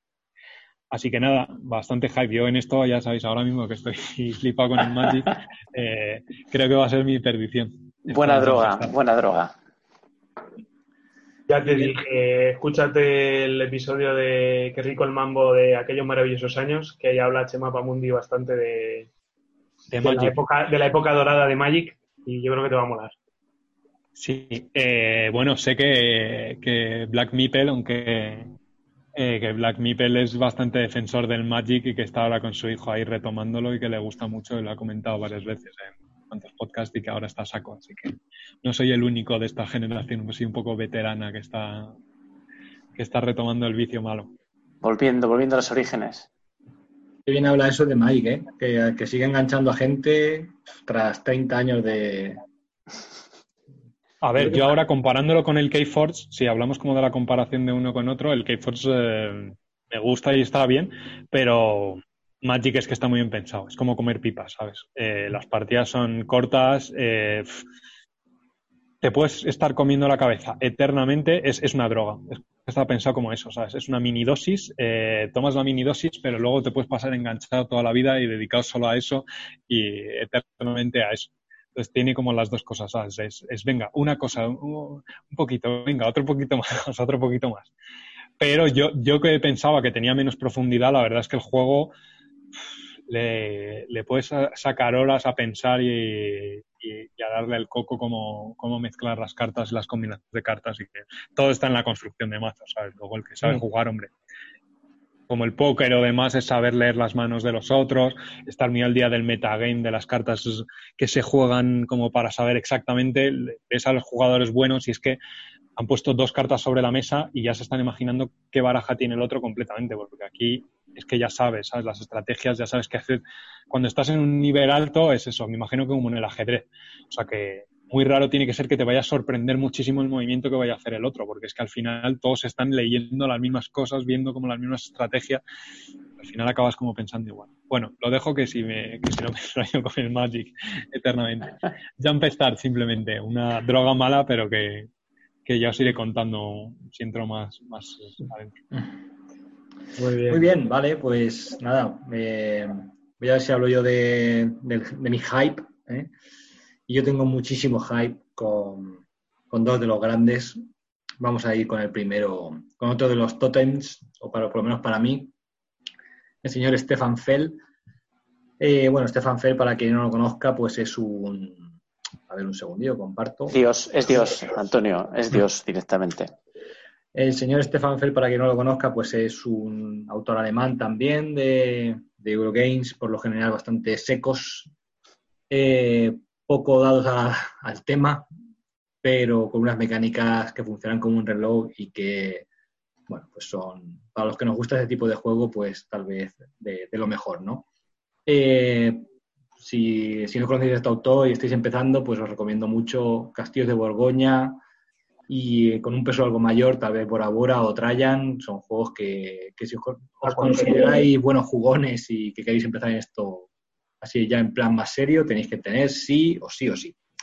Y El nada, eh, ¿el qué? Aquasphere. Y Aquasphere también, muy bien. Pues Para mí es el mejor. Nada, pues eh, lleva, lleva también ya unos cuantos años que, que sí, pero no, que sí, pero no, pero yo creo que este año va, no sé, tengo grandes aspiraciones en este juego que, ¿lo veis? Sí, ¿no? Eh, se llama Bonfire, lo que es, bueno, es, eh, hoguera, eh, lo edita, lo va a traer también Maldito Games. Es un juego que empezó siendo, iba a, ser- iba a tener una temática eh, inspirada en Sudamérica, pero bueno, decidieron cambiar un poco todo el arte y toda, toda esa temática y, la- y lo van a inspirar en un mundo imaginario de, de gnomos, un- en un mundo de fantasía, y se ven lo- los gnomos. Mira qué bonito los gnomos ahí, ¿eh? Y resulta que tienen que buscar la, una, una- la hoguera de la vida. Entonces, a través de, de las acciones que vamos a desarrollar por el tablero, pues vamos a, a intentar volver a darle, eh, no sé, eh, volver a, darle sentido a esa hoguera de la vida que tal vez esté apagada por alguna bruja diabólica. Bueno, no, pues- le, no le den más vueltas al tema. Si el de Eiffel ya está. Pues, Es- no, exacto. Eh, tendremos seis acciones, si no me equivoco, eh, a través de un puzzle. Vale, a ver si se ve. Aquí tenemos un tablerito que, bueno, pues tiene, tiene buena pinta, la verdad. Y va a haber seis acciones principales en las que, bueno, nosotros seremos los gnomos. Y pues será pues llevar ofrendas, viajar por las islas, podremos mover, eh, pues el- la cosa esta. la cosa esta es un radar. eh, para la gente de la radio, pues se ve como una especie de, no sé, como, como un, reloj de arena, ¿no? Se ve así como... Es, difícil de, de describir eh, así la imagen, pero bueno, parece, pues eso. Sí, como una especie de, re- de reloj solar, ¿no? Que va Sí, le llaman- Realmente le llaman el radar. Imagino que será una de las acciones que puedes activar. ¿Cómo se activan las acciones? Pues a través de un puzzle en tu tablero, ¿vale? Un poquito de loseteo, un poquito de puzzle y a lo, que le través gusta, de... lo que le ¿Eh? gusta últimamente a Fede es los seteos, macho. Sí, pero en este caso es un, yo creo que es algo como muy mínimo, no, no, es, no es la mecánica principal del juego, sino es simplemente la manera de activar estas acciones principales. Y las acciones principales, pues al final serán cada una, yo qué sé, puede recordar a lo mejor a, mm, pues no sé, a este tipo de, de juegos de, de que conectan varios microjuegos para llegar al final a una puntuación, ¿no? Eh, pues algo así. Entonces, pues yo pienso que va a estar, no sé, me da buena sensación y, la verdad es que tengo bastante hype con este y vamos a ver si Fel vuelve a, sus fueros.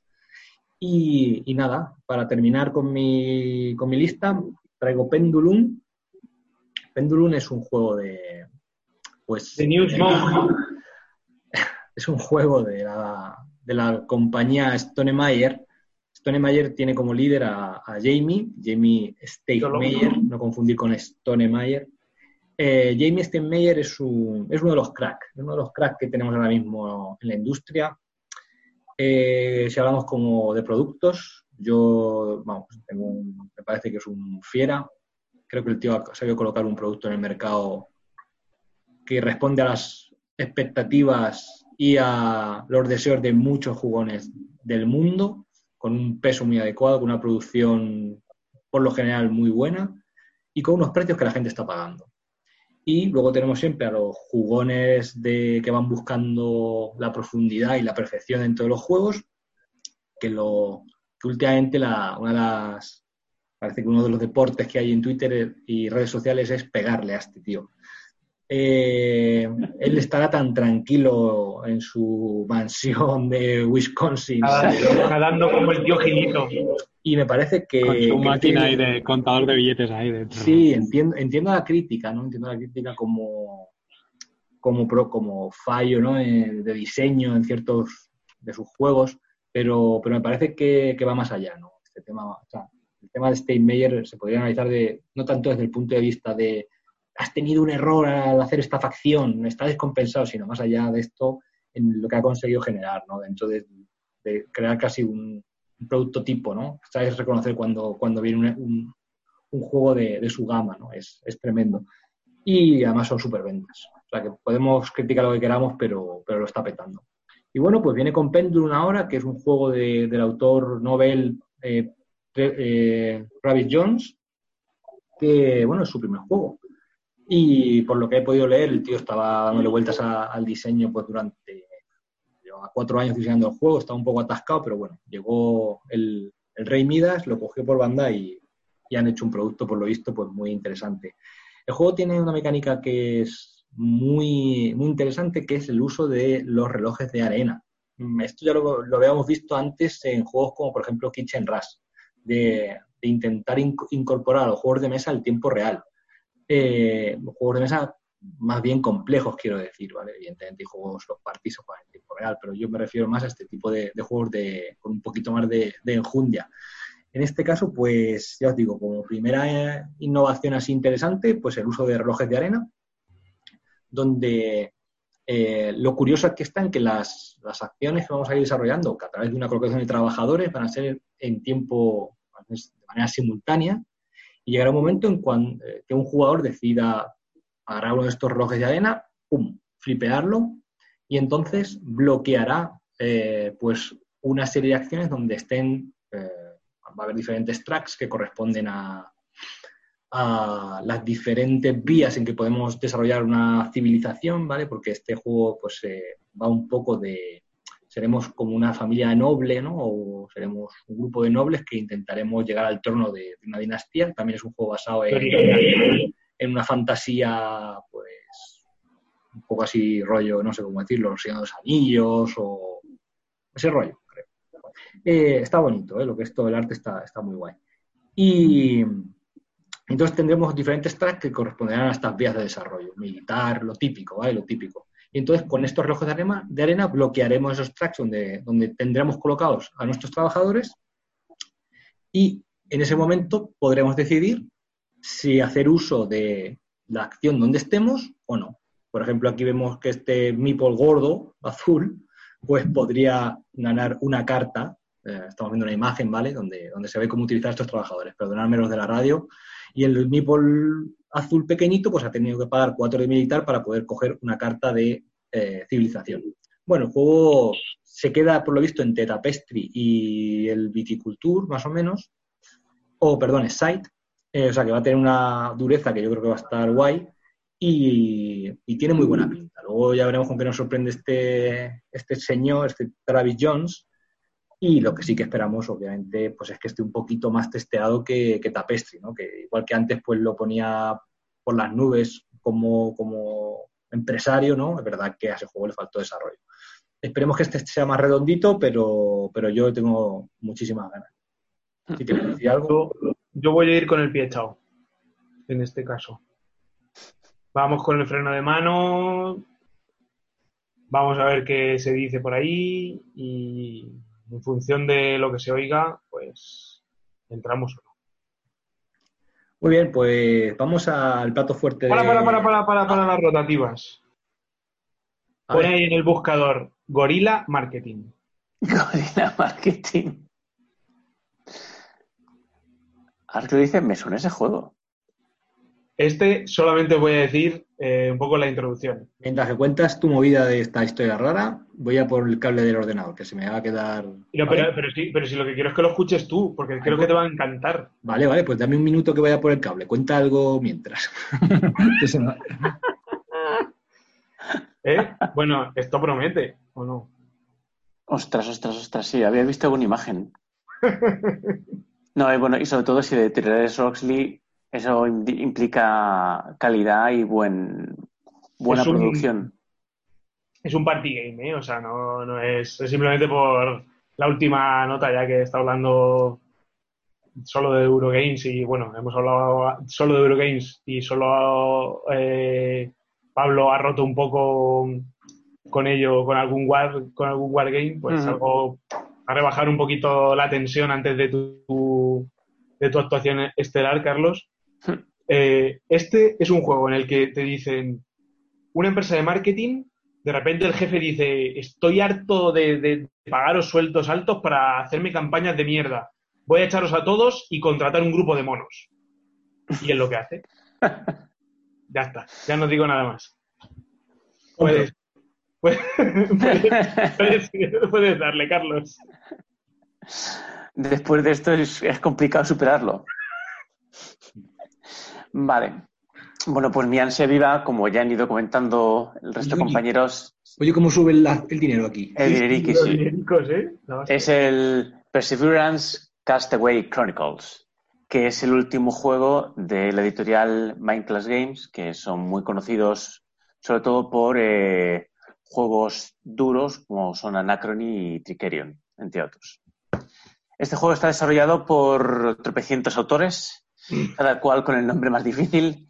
Empezamos por los clásicos eh, Richard Amann y Victor Peter, que son de Mindclass Games, que son los que desarrollaron Trickerion, con su primer juego. Luego están eh, Thomas van de Ginste y Wolf Planke, que son belgas, al menos Thomas es belga, y eh, ellos son conocidos por haber creado el, el Yedo. Y por último está David Turchi, que es conocido con Michael, eh, Michael's Games con el juego Anachrony, y luego por haber hecho la mitad de los juegos solitario, de modo solitario del- de la mitad de los juegos. de la historia. Sí. El juego, eh, bueno, la, la historia es eh, simplemente el planteamiento ya es fantástico. Es eh, básicamente un crucero, un crucero de lujo entre una tormenta y entra en un vórtice y se marcha a otra dimensión. Y llegan a una, a una isla misteriosa. Y al llegar a la isla se encuentran que la isla está llena de dinosaurios. Entonces, ese es el planteamiento inicial con el que empieza el juego. Pero no son dinosaurios normales, tampoco son Mighty Dinosaurs. Exacto. Son dinosaurios. Bueno, a ver, son, a ver, digamos que los puedes identificar como los dinosaurios que has visto en las películas, ¿no? Pero un- un poquito diferentes, sí. Lo primero que llama la atención de este, este juego es que va a ser una, saga, va a estar compuesto por cuatro juegos en total. En el Kickstarter que ha salido literalmente hoy cuando estamos grabando, eh, han publicado los episodios unidos y el próximo año, una vez hayan entregado los episodios unidos, al poco tiempo sacarán la parte 3 y 4. Eh, aunque es un juego que está pensado en continuar una historia, no es un juego narrativo, ¿vale? Es importante. Entonces, son, la idea es que son todos juegos que van a ser independientes que eh, puedes luego ir enlazando con un modo historia. El juego, eh, digamos que va a tener una, mecánica básica, que va a ser la selección y colocación de dados, y luego, dependiendo del capítulo, bueno, del episodio que estés eh, jugando, tendrá unas nuevas mecánicas y nuevos matices. Entonces, ellos garantizan de que no, no vas a estar repitiendo todo el rato lo mismo, sino que va a haber una evolución en las mecánicas. Em, yo tengo la suerte de haber estado en el, testeando con la gente de Minecraft y el, bueno, todo el grupo que tienen de Discord y de Tabletopia. Hemos estado, en el grupo de testeo testeando la parte 1 principalmente y la parte 2, por desgracia, eh, me pidieron un pico de trabajo y no he podido aún probarla, aunque la, la tengo preparada por si algún valiente quiere, quiere jugarla. Eh, básicamente, voy a empezar a hablar de, eh, por ejemplo, el episodio 1. ¿vale? El episodio 1 es la fase inicial, de acabamos de llegar a la isla, y eh, lo que tenemos que hacer es sobrevivir, es montar la ciudad de Perseverance y defendernos de los ataques de los dinosaurios. El tablero está dividido en dos áreas principales, una que es la zona de la ciudad que es donde colocaremos los dados, y luego una zona que es la zona de defensa, que es donde atacan los dinosaurios. Entonces, en este primer episodio, eh, básicamente, eh, lo que tendremos que hacer es eh, nosotros encarnando el papel de líderes, ¿no? De unos tíos muy valientes que queremos ganar followers, seguidores. Entonces, en este juego los puntos de victoria se traducen en seguidores. Entonces, haciendo grandes hazañas, o grandes logros, vas a ir ganando seguidores durante el transcurso de las distintas rondas. ¿Cómo funciona la mecánica de los dados? Eh, los dados son dados que tienen caras con distintos iconos. Y estos dados, al tirarlos, esos dados van a ser como especialistas. Esos especialistas pueden tener una mochila, pueden tener un megáfono. Eh, entonces, esos dados van a ser eh, situados en el tablero de la ciudad ese tablero de la ciudad está dividido en cuatro partes. Y una de las características que tiene el tablero es que los espacios eh, tienen dibujitos con los iconos de los dados y otros están en blanco. Entonces, ahí va a entrar el juego en el tema de eh, que se te pueden bloquear las acciones. Es decir, tú si tienes un micrófono, un megáfono, perdón, lo puedes colocar en un icono de megáfono y en otra zona lo puedes colocar en un icono vacío. Entonces ahí va a entrar mucho en juego la lucha por conseguir los dados. Eh, ¿Eso, es en los tableros individuales, me has dicho? Eh, no, no, aquí en el tablero principal. Ah, vale. Pasa que ese es el, es el tablero principal, pero no están puestas las zonas. Ese es solamente el, lo que tienes puesto ahora solamente es el arte. Entonces, a ver si encuentras una imagen. Sí, ahí en, el sí. sale. Vale.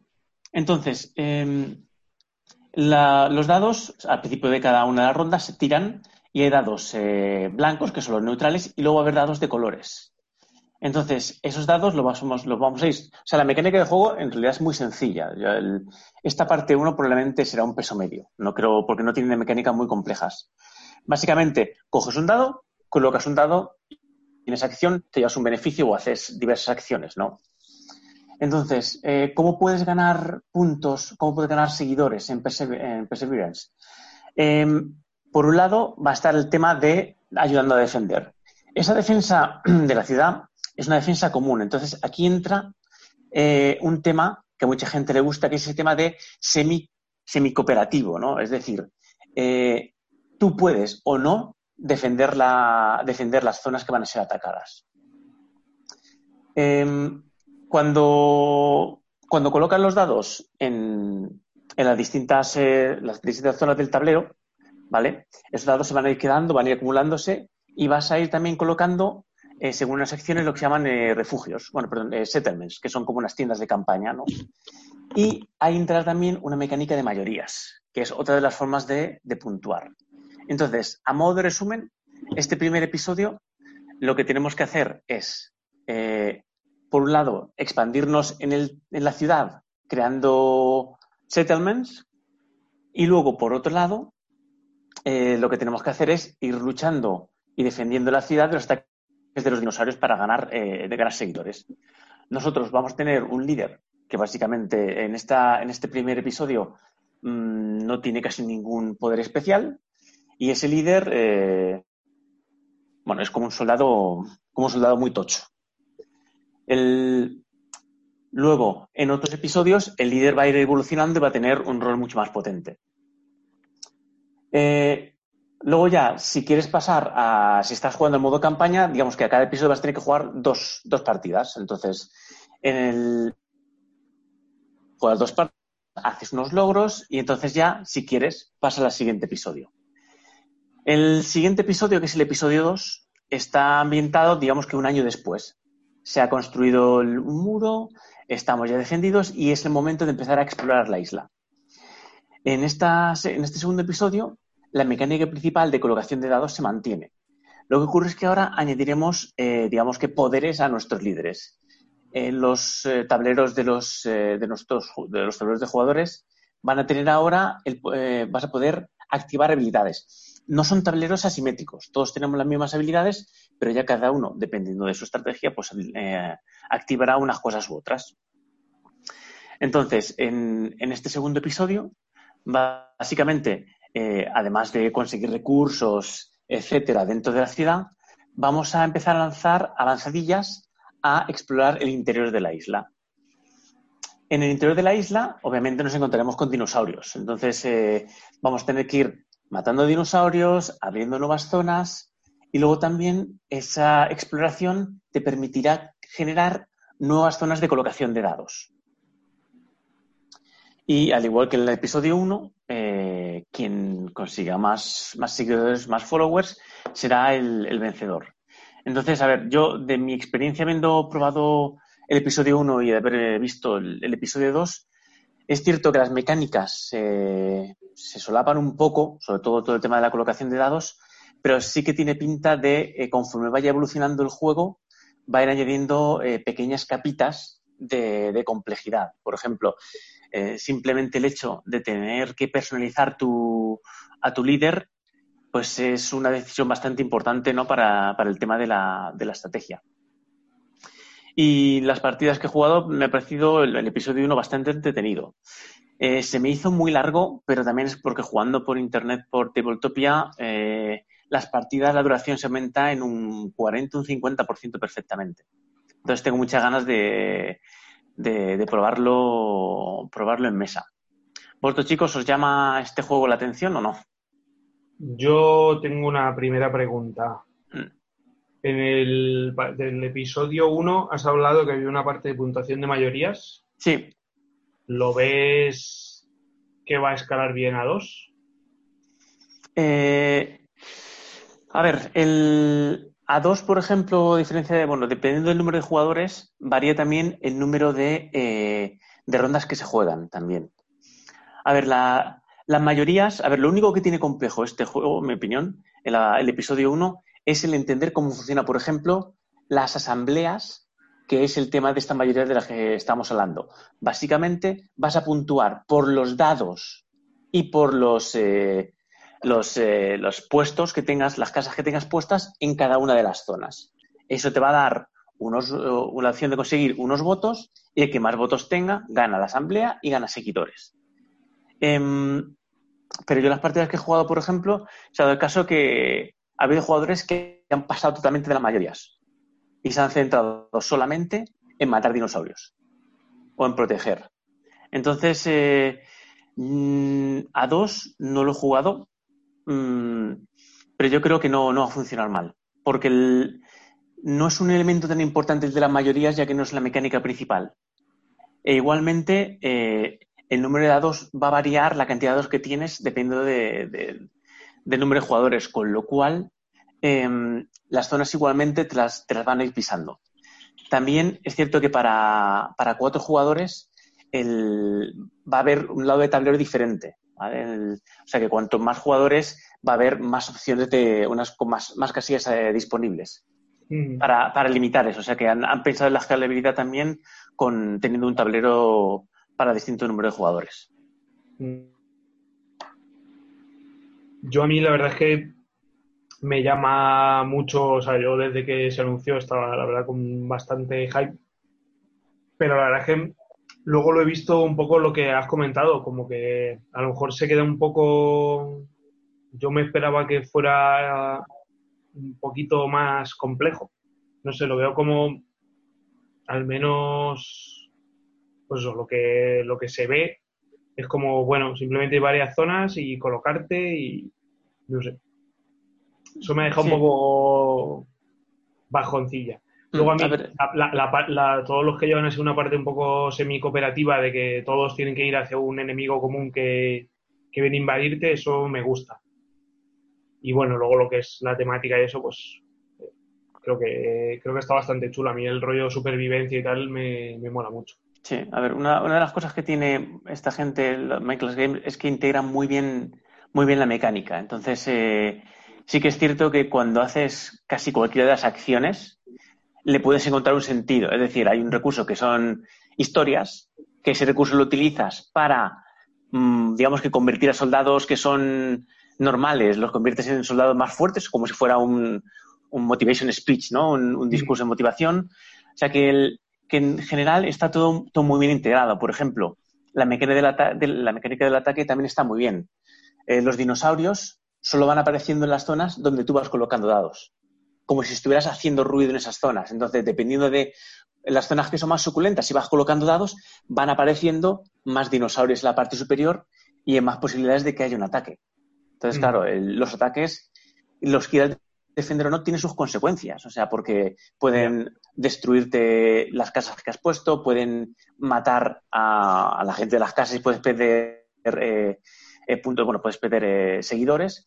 Entonces, la verdad es que el, el método de la temática está para mí muy, muy bien integrada. O sea, de verdad, el- sí, dime Antonio.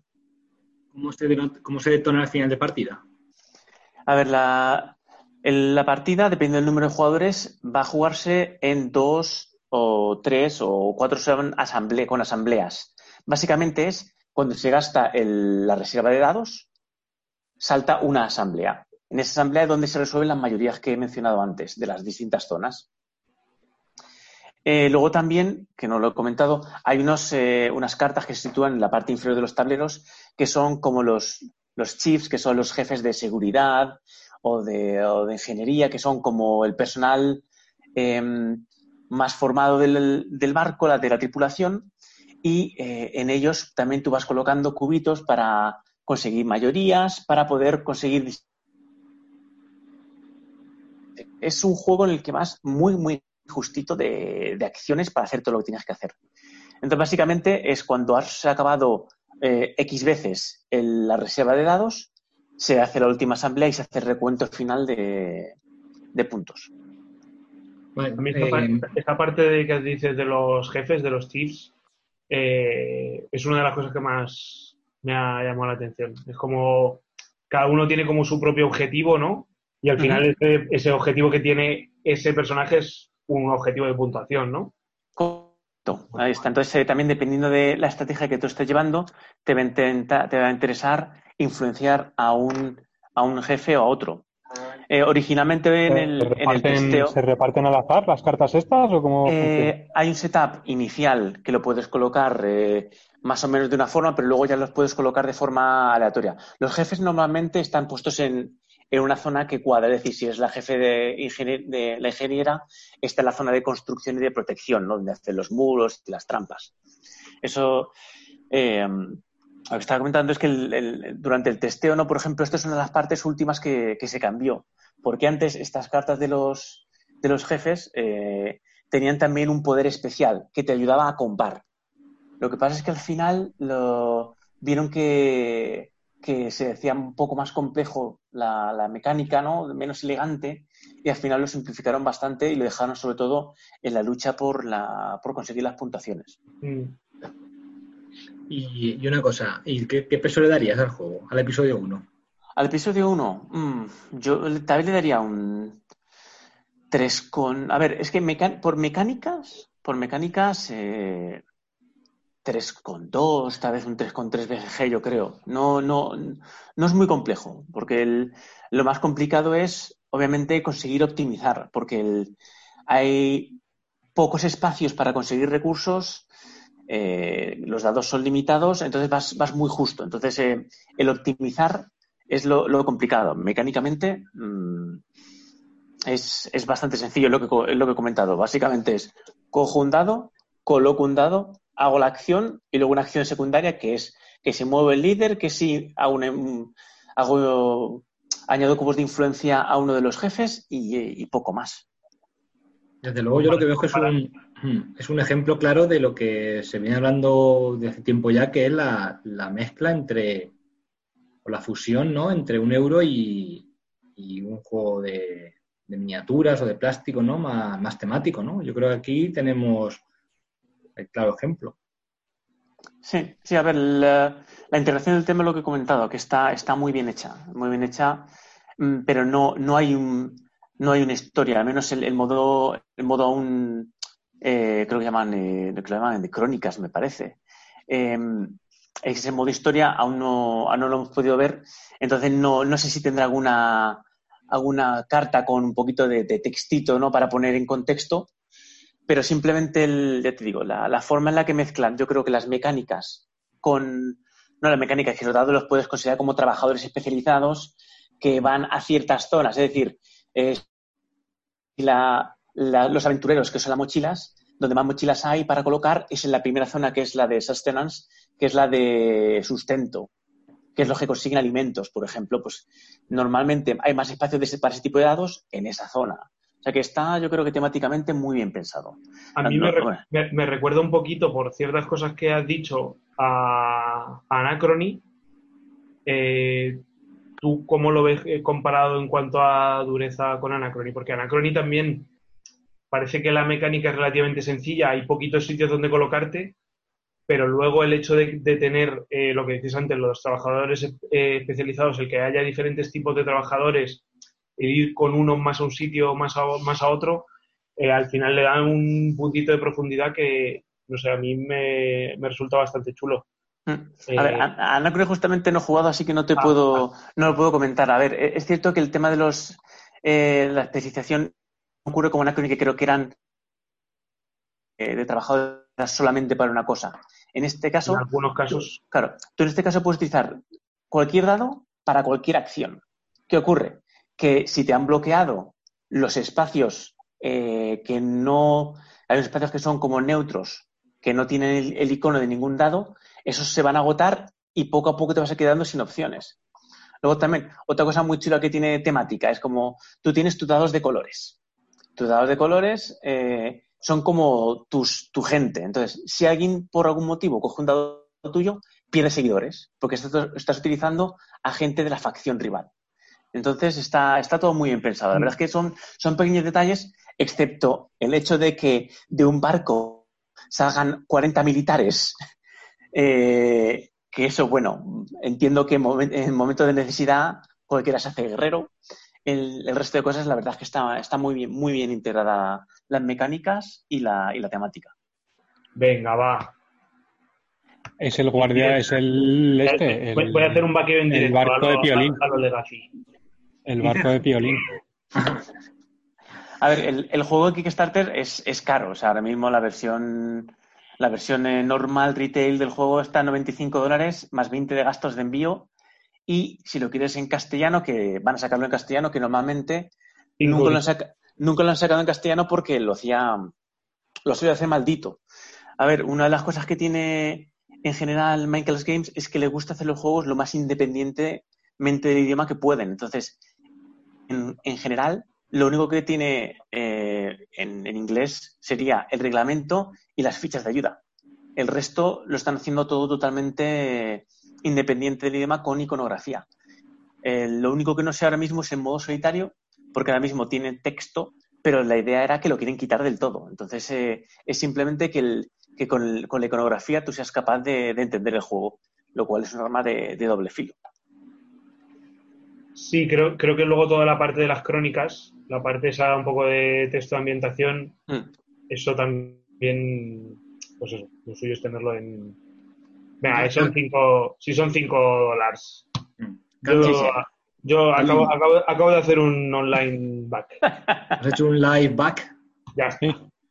Carlos, ¿puedes repetir cuánto cuestan la, los pledges, por favor? Sí, a ver, ahora mismo el, lo digo de cabeza, más o menos son 95 dólares en la edición, bueno, la edición básica normal y eh, 135 la edición deluxe, que es la que sí. viene con, con miniaturas y con algún recurso más deluxe. A ver, el, el juego no es, no es barato, pero sí que es cierto que te incluye dos juegos en uno. Hay algunos elementos que son, que son comunes, ¿no? Como eh, los, los cartones de los dinosaurios, de los soldados, eh, la miniatura de los líderes. Bueno, no, miniatura de los líderes miento, hay dos, hay dos diferentes para, para cada juego. Eh, entonces, eh, es cierto que es un juego que es 95 dólares mm, más envío, 20 dólares, pero que, el, que tiene, tiene bastante material y es para dos juegos. Luego la edición deluxe te viene con 60 y pico dinosaurios de, de tres tipos diferentes, te viene con unas, unas berries, unas vallas que son probablemente con la misma textura del Everdell, lo cual son una gozada y se dan botando por todos los lados. Y luego también tiene algunos recursos de metal. Entonces, ese pequeño extra de componentes como minis, metal y, y las vallitas, pues son 40 dólares más, más 5 extra de gasto de envío. Si es Ya. que me, me- me dio ya en 95 pavos. Aquí está el Sí. dinero. A mí, Uy. una, una cosa que me ha déjate, de, sorprendido- déjate de raterías y entra. No, no, ya está, Olin, ya está, ya está, ya está, Ah, ya entrado. Eso es muy. Venga, joder. A, a mí lo que me ha sorprendido es que en el Kickstarter ponen que la campaña como que no van a sacarla en, en retail. Es decir, que va a ser todo vendido por ellos desde su web. Entonces, yo no sé si logran, como hacen algunos, algunas editoriales que hacen, que la hacen con distribución mm, local, ¿no? No, no encargan, no hay ninguna editorial que lo saque, sino que se encargan de distribuir sus juegos. Pero por ahora lo que comentaban era que lo querían sacar todo, todo por su, por su tienda. Yo supongo que, el, que tendrán que lo distribuirán también en retail, aunque sea la versión no deluxe. Lo que pone es que la no deluxe va sola, solamente su web, convenciones y Amazon. Y la deluxe es hasta que se les acaben en su web y en convenciones. Sí, y luego en el siguiente Kickstarter creo que volverán a sacarla y ya. Buah, hay que invertir en esto para especular. ¿eh? Yo, Antonio, sabes que, que tengo una gran historia sobre la especulación de estas cosas. Esto, esto es carne de. Esto es carne de especulación, Antonio. Ahí te lo digo. Venga. La- Instaback. Venga, otro en directo. Vamos, Burgundi, dale. Lo queremos ver. Bueno, no, que Antonio, que vamos a ver tu tarjeta. No, que vemos tu Ah, vale, tarjeta de crédito. vale. No, no. Solo, solo se ven los dos últimos números. Si la tienes guardada, solo se ven los cuatro últimos números. ¿Sí o no? Sí. Confía en mí. Confía en mí. Vamos. ¡Vamos! ¿Lo estáis viendo? Ponle, ¿Lo ponle estoy cinco viendo? dólares más para, para las carticas en español. Claro, Sí. no es rata. Ahí. Ya está. Ver, Qué fácil es gastar dinero Ah, hoy en día. Sí. A ver, yo siempre digo, a ver, yo el ansia, el ansia viva que tenía de este juego lo demuestro diciendo que soy el backer número 3. O sea que a las 6 estaba así con el F5 eh, actualizando la página web hasta que, que salió la campaña. Pues Pero chicos, si, si queréis, eh, me ofrezco que podemos hacer una partida por Tabletopia y os explico el episodio 1 seguro sin problemas y el episodio 2 yo creo que también. Si queréis hacer una partida, por si queréis echaros para atrás. Eh, Yo es que la- no me gustan las sensaciones que, que encuentro con, con Tabletop Simulator y estas Mm. cosas. No me, no me transmiten la realidad de lo que voy a sentir luego en la mesa. Sí, ahí y está, me igual. aparte, figuritas de aventureros, naufragio, tiros. Es que mi, mi- ¿cómo, ¿cómo le puedo negar esto a mi hijo? Dímelo. Mírame a los ojos y, y dímelo. A ver, tú es que como eres tan fan de los dinosaurios de Jurassic Park, por ejemplo, pues claro, es que como, ¿cómo no vas a tener un juego de dinosaurios? Yo creo que estaría fallándole a mi, a mi hijo. Mm. Eh, No sé si te podemos hacer eh, algunas preguntas que a lo mejor por contrato de confidencialidad no puedes No, no, tratar. no, no, no, no. Pero me... si nos podías contar un poco el tema del, del testeo, ¿cómo funciona exactamente? ¿Jugáis con alguien de la propia editorial o simplemente montáis vuestras partidas? ¿Tenéis que rellenar una ficha al final? Bueno, ¿cómo es todo el proceso de- del tema del testeo? ¿Cómo Sí. la relación con la editorial y cómo funciona todo? A ver, eh, a ver, testear puede testear quien quiera. O sea, Minecraft Game normalmente en su página web eh, hay una- un apartado en el que te puedes registrar y lo que te hacen es te añaden al, a un grupo de Discord y ahí es donde ellos publican los juegos con las con todas las reglas, eh, con las últimas iteraciones que ha habido, las, las últimas modificaciones y ahí es donde tú te montas tu- tus partidas. Ellos tienen unas salas privadas que nadie puede ver de, de Tabletopia y eh, tú empiezas las partidas como quieres. Yo, por ejemplo, al principio, que estaba súper motivado, me eché varias partidas y luego hubo una época en la que nadie, nadie quería jugar. Entonces me sentía muy solo y aún no estaba desarrollado en modo en solitario. Y justo cuando saqué el modo en solitario, me entró una racha muy gorda de trabajo y no he podido probarlo. Entonces em, me, me, fastidió eso mucho porque no, no, pude, no pude jugar todo lo que me hubiese gustado. Estaba David Turchi ahí en una mesa del solo ahí. Pero, y, pero luego rellenáis algo, decís algo, vuestros comentarios o cómo Luego, luego hay una, una ficha, es un Google Form, en el que vas rellenando eh, distintos apartados de qué te ha parecido y claro, te van comentando, no solamente comentas del diseño, sino también hablas de estrategias, ¿no? ¿Cuáles han sido las estrategias que has seguido tú, los rivales, em, si has visto alguna estrategia que más fuerte que otra? O sea que ya empiezas a, opinar sobre aspectos muy concretos, ¿no? Lo que comentábamos antes de la, las cartas de los jefes de, ¿no? de los chiefs del, barco. Eh, originalmente, ¿no? pues fueron preguntando, ¿cuál te parece mejor de todos los las habilidades que tienen estos, estos chiefs? Y, y se ve que mucha gente coincidimos en que había uno que era el más utilizado y dijeron, bueno, vamos a quitar esos poderes por si acaso porque pueden salir estrategias muy marcadas centradas en un solo personaje. Entonces, claro, dependiendo ya de, los comentarios que ha ido, ha ido viendo, haciendo la gente, pues ya han ido haciendo pequeñas modificaciones. Nuevamente, sobre todo, me bueno. Recuerda, me recuerda mucho esto que estás contando a Tapestry. A ver, el Tapestry probablemente habrá tenido, habrá tenido su testeo, probablemente. Sí, sí. Eh, pero bueno, a ver, el, normalmente los de Minecraft dicen que le gusta también mucho más. No había Google Form. Claro, no había Google Form, probablemente no o no lo miraron bien. Pero vamos, yo creo que luego también te preguntaban, ¿qué mejorarías? ¿no? ¿Qué, otras, ¿Qué otras cosas dirías? Eh, pues bueno, yo puse mis propuestas, a ver si, si no para estos capítulos, pues para algún otro capítulo, eh, otras cosas que pueden ir añadiendo. En general, a ver, el, el juego, las mecánicas principales, eso está grabado en piedra y no se modifica. O sea, sobre todo lo que se cambian son pequeños aspectos de puntuación em, o pequeñas reglas de, matices de colocación que puede hacer que ah, te haga tender a unas estrategias uh, mejores que a otras, ¿no? O sea, por ejemplo, en, el episodio 1 lo más importante es encontrar ese equilibrio entre me quedo construyendo campamentos y defendiendo o me voy a defender y atacar, atacar dinosaurios.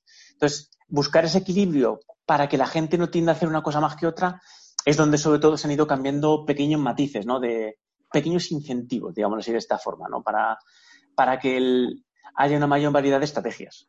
Y luego, a ver, eh, las explicaciones eh, dependiendo, ¿no? Yo, por ejemplo, una de las partidas yo, yo aprendí por mi cuenta y, y jugué con otra chica que tampoco había jugado nunca, una americana, y estuvimos ahí los dos que nos tiramos eh, cuatro horas de partida, me parece que fue, porque era además la primera partida que jugábamos ambos. Luego también jugué otra partida yo con... estar en inglés hablando todo el rato ahí jugando... Bueno, eh, no, eso no, no hay problema. Da un poco de pereza, sí que es cierto, pero bueno. Luego también, eh, más, más complicado fue cuando jugué una con, con Tomás, que es uno de los, de los creadores del juego, que jugamos con otro chico que era, era mudo. Entonces, claro, era era sordo, bueno, era, sordo. Entonces, claro, em, la comunicación, el tío se había preparado muy bien, pero claro, ciertas reglas y ciertas cosas teníamos todo que hablarlo por, por el chat. Entonces, claro, esa partida, por ejemplo, pues se nos hizo aún, aún más extra larga. Claro, la, la experiencia muy, muy chula. Me gusta y me fastidia haber jugado tan poco como con todo lo que podía haber jugado.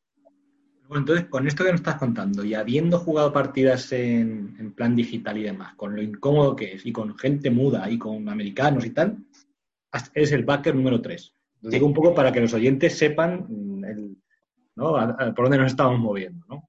A ver, el, juego, a ver, eh, a, este tipo de juegos hay que jugar las partidas para de verdad ver si pincha por algún lado. Eh, mm, pero yo las experiencias que he tenido han sido entretenidas, o sea, sobre todo eh, tengo muchas ganas de probar el episodio 2, porque esa capita extra que le añade la personalización de tu personaje, a mí ese tipo de cosas me encanta, porque hace que cada partida vaya a ser diferente, porque dependiendo de lo que vais a hacer, empezarás a colocar esos cubitos en distintos tipos de habilidades, ¿no? Entonces, ese tipo de, capa tengo muchas ganas de, probar a ver qué tal, qué tal funciona. La información que, recoge la editorial es el Google Fonts este. No hay ningún log en el Tabletop en que tienes como el resumen, ni se graban las partidas, ni nada por el estilo, ¿no? Mm, creo que no. Creo que, a ver, a ver, ellos tienen, a ver, probablemente tengan acceso ellos a las partidas, porque ellos, tú cuando haces el formulario también puedes decir el número de partida, el número de referencia de partida de Tabletopia. Entonces, puede que ellos puedan acceder a, esas, a, esas partidas. Pero no, no creo que lo hagan, sinceramente. Yo creo que con el, con los formularios yo creo que tienen, si, todo, si sobre todo se enrollaban como yo, eh, yo creo que tienen información de requete sobra. El puto analista de la CIA, allí con ellos. No, no, no, pero tú, tú ves, o sea, el modo en solitario que han estado puliéndolo en las últimas semanas, había gente muy friki, unas, unas parrafadas, unos comentarios, ¿no? De, esos pequeños detalles de estrategias. Eh, la verdad es que está muy chulo, pero, claro, es que necesitas tiempo.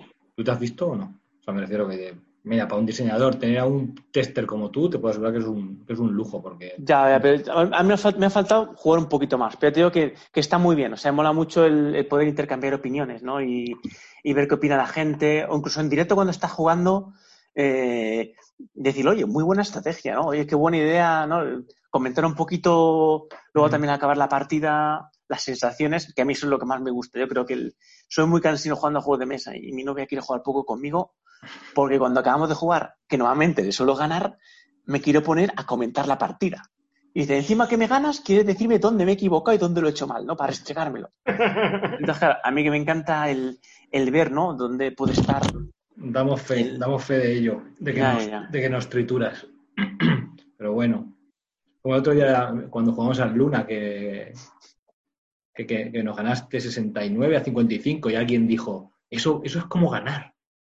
¿Sabes? O sea, yo dije, me, ha ganado Carlos, ¿no? 69 a 55 y me decían, eso es como ganar. O sea, cabrón. eso es como ganar. Pero bueno, que, sí, que, guay. La verdad es que qué buena, qué buena experiencia. Es una muy, buena experiencia y vamos, eh, si yo creo que cualquiera puede hacerlo. O sea, y, y esto es meterse y y alguna partida puedes echar si te apetece experimentar un poquito y ver la experiencia. Vamos, que tú, sí, yo he visto gente que no, creo que no crea ninguna partida. Eh, o mm. gente que ha, tú también, por ejemplo, una, nos permitían, yo podía haberos dicho de jugar una partida mientras no pusieras a hacer fotos al, juego. Ah, o sea, que, no tampoco está cerrado muchas veces el testeo al grupo que está en, Discord de, testing, sino también tú dices, eh, bueno, a ver, puedes hacer una, una mesa invitas a tus amigos y obviamente con cierta cautela a la hora de, mm. publicar lo que está viendo. Si al final esto del testeo para ellos es, alguien me lo está testeando gratis. Claro.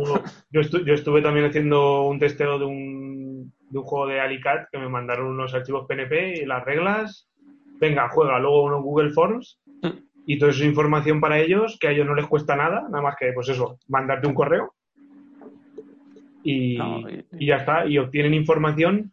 Habrá gente que a lo mejor solo les dice, me ha gustado mucho o tal, pero para de cinco que te dicen eso, eh, tienes otros cuatro, ocho que te dan información valiosa, pues Sí, sí, sí. Y hay gente muy pro. Yo te digo que en los chats ves la gente comentar ciertas cosas, pequeños detalles de estrategias. Y la verdad es que hay, hay gente que está jugando muchas partidas y se nota que está. O sea, voy a probar estrategias opuestas, ¿no? De eso, de vamos a probar todo lo que, o sea, como, se tiene que hacer en un juego. O sea, vamos a romper el juego, vamos a hacer solo para una cosa, todo para un lado, y es la única forma de saber si, funciona un juego o no.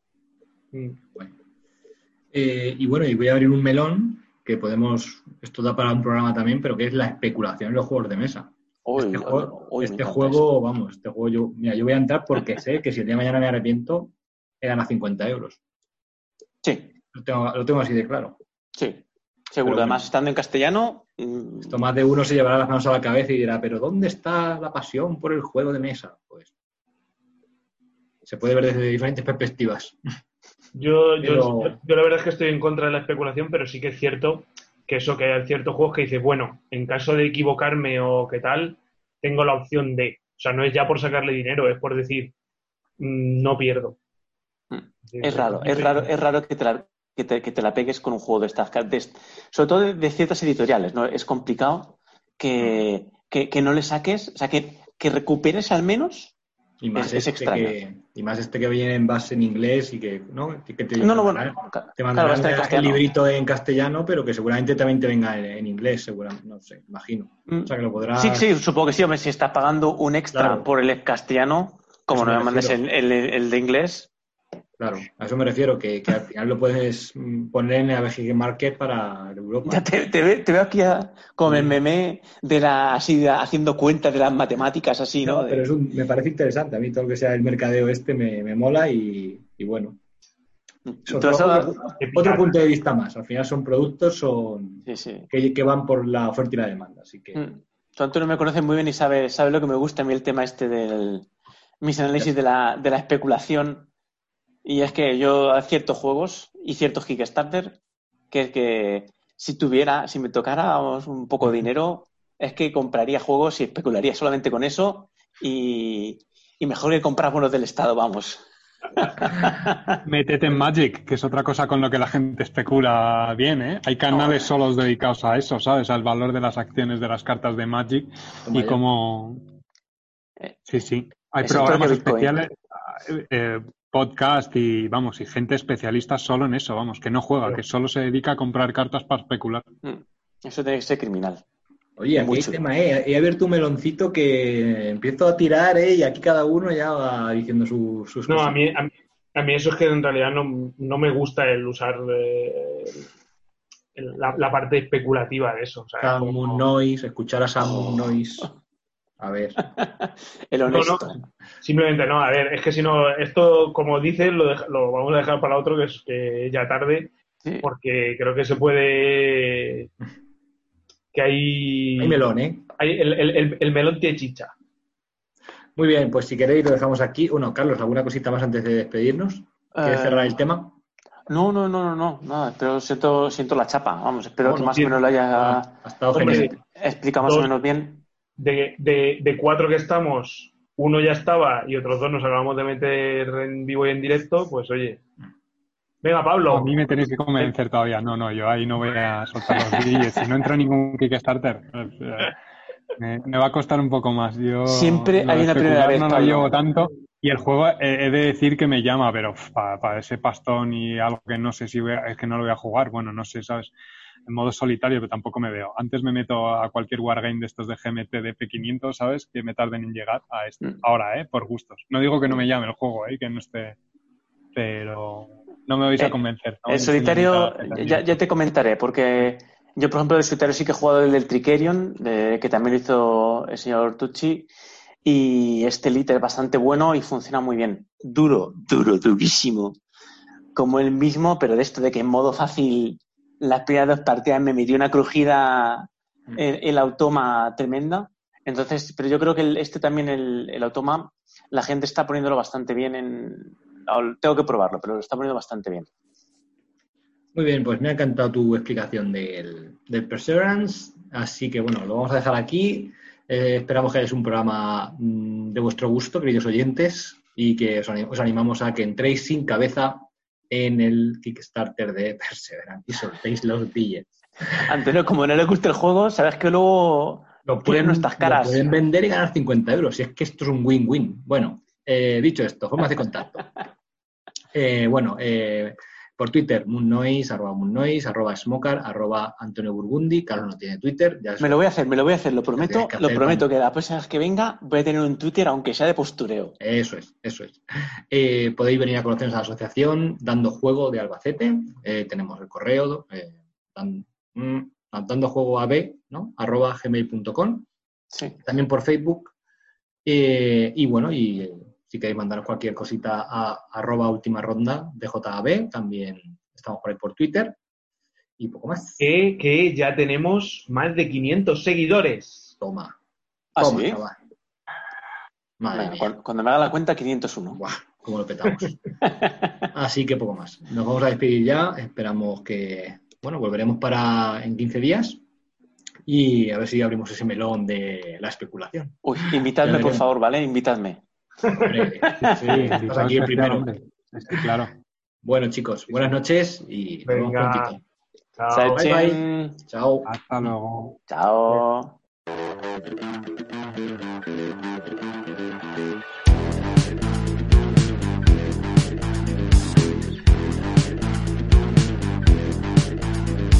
Última ronda. Última ronda. Última ronda.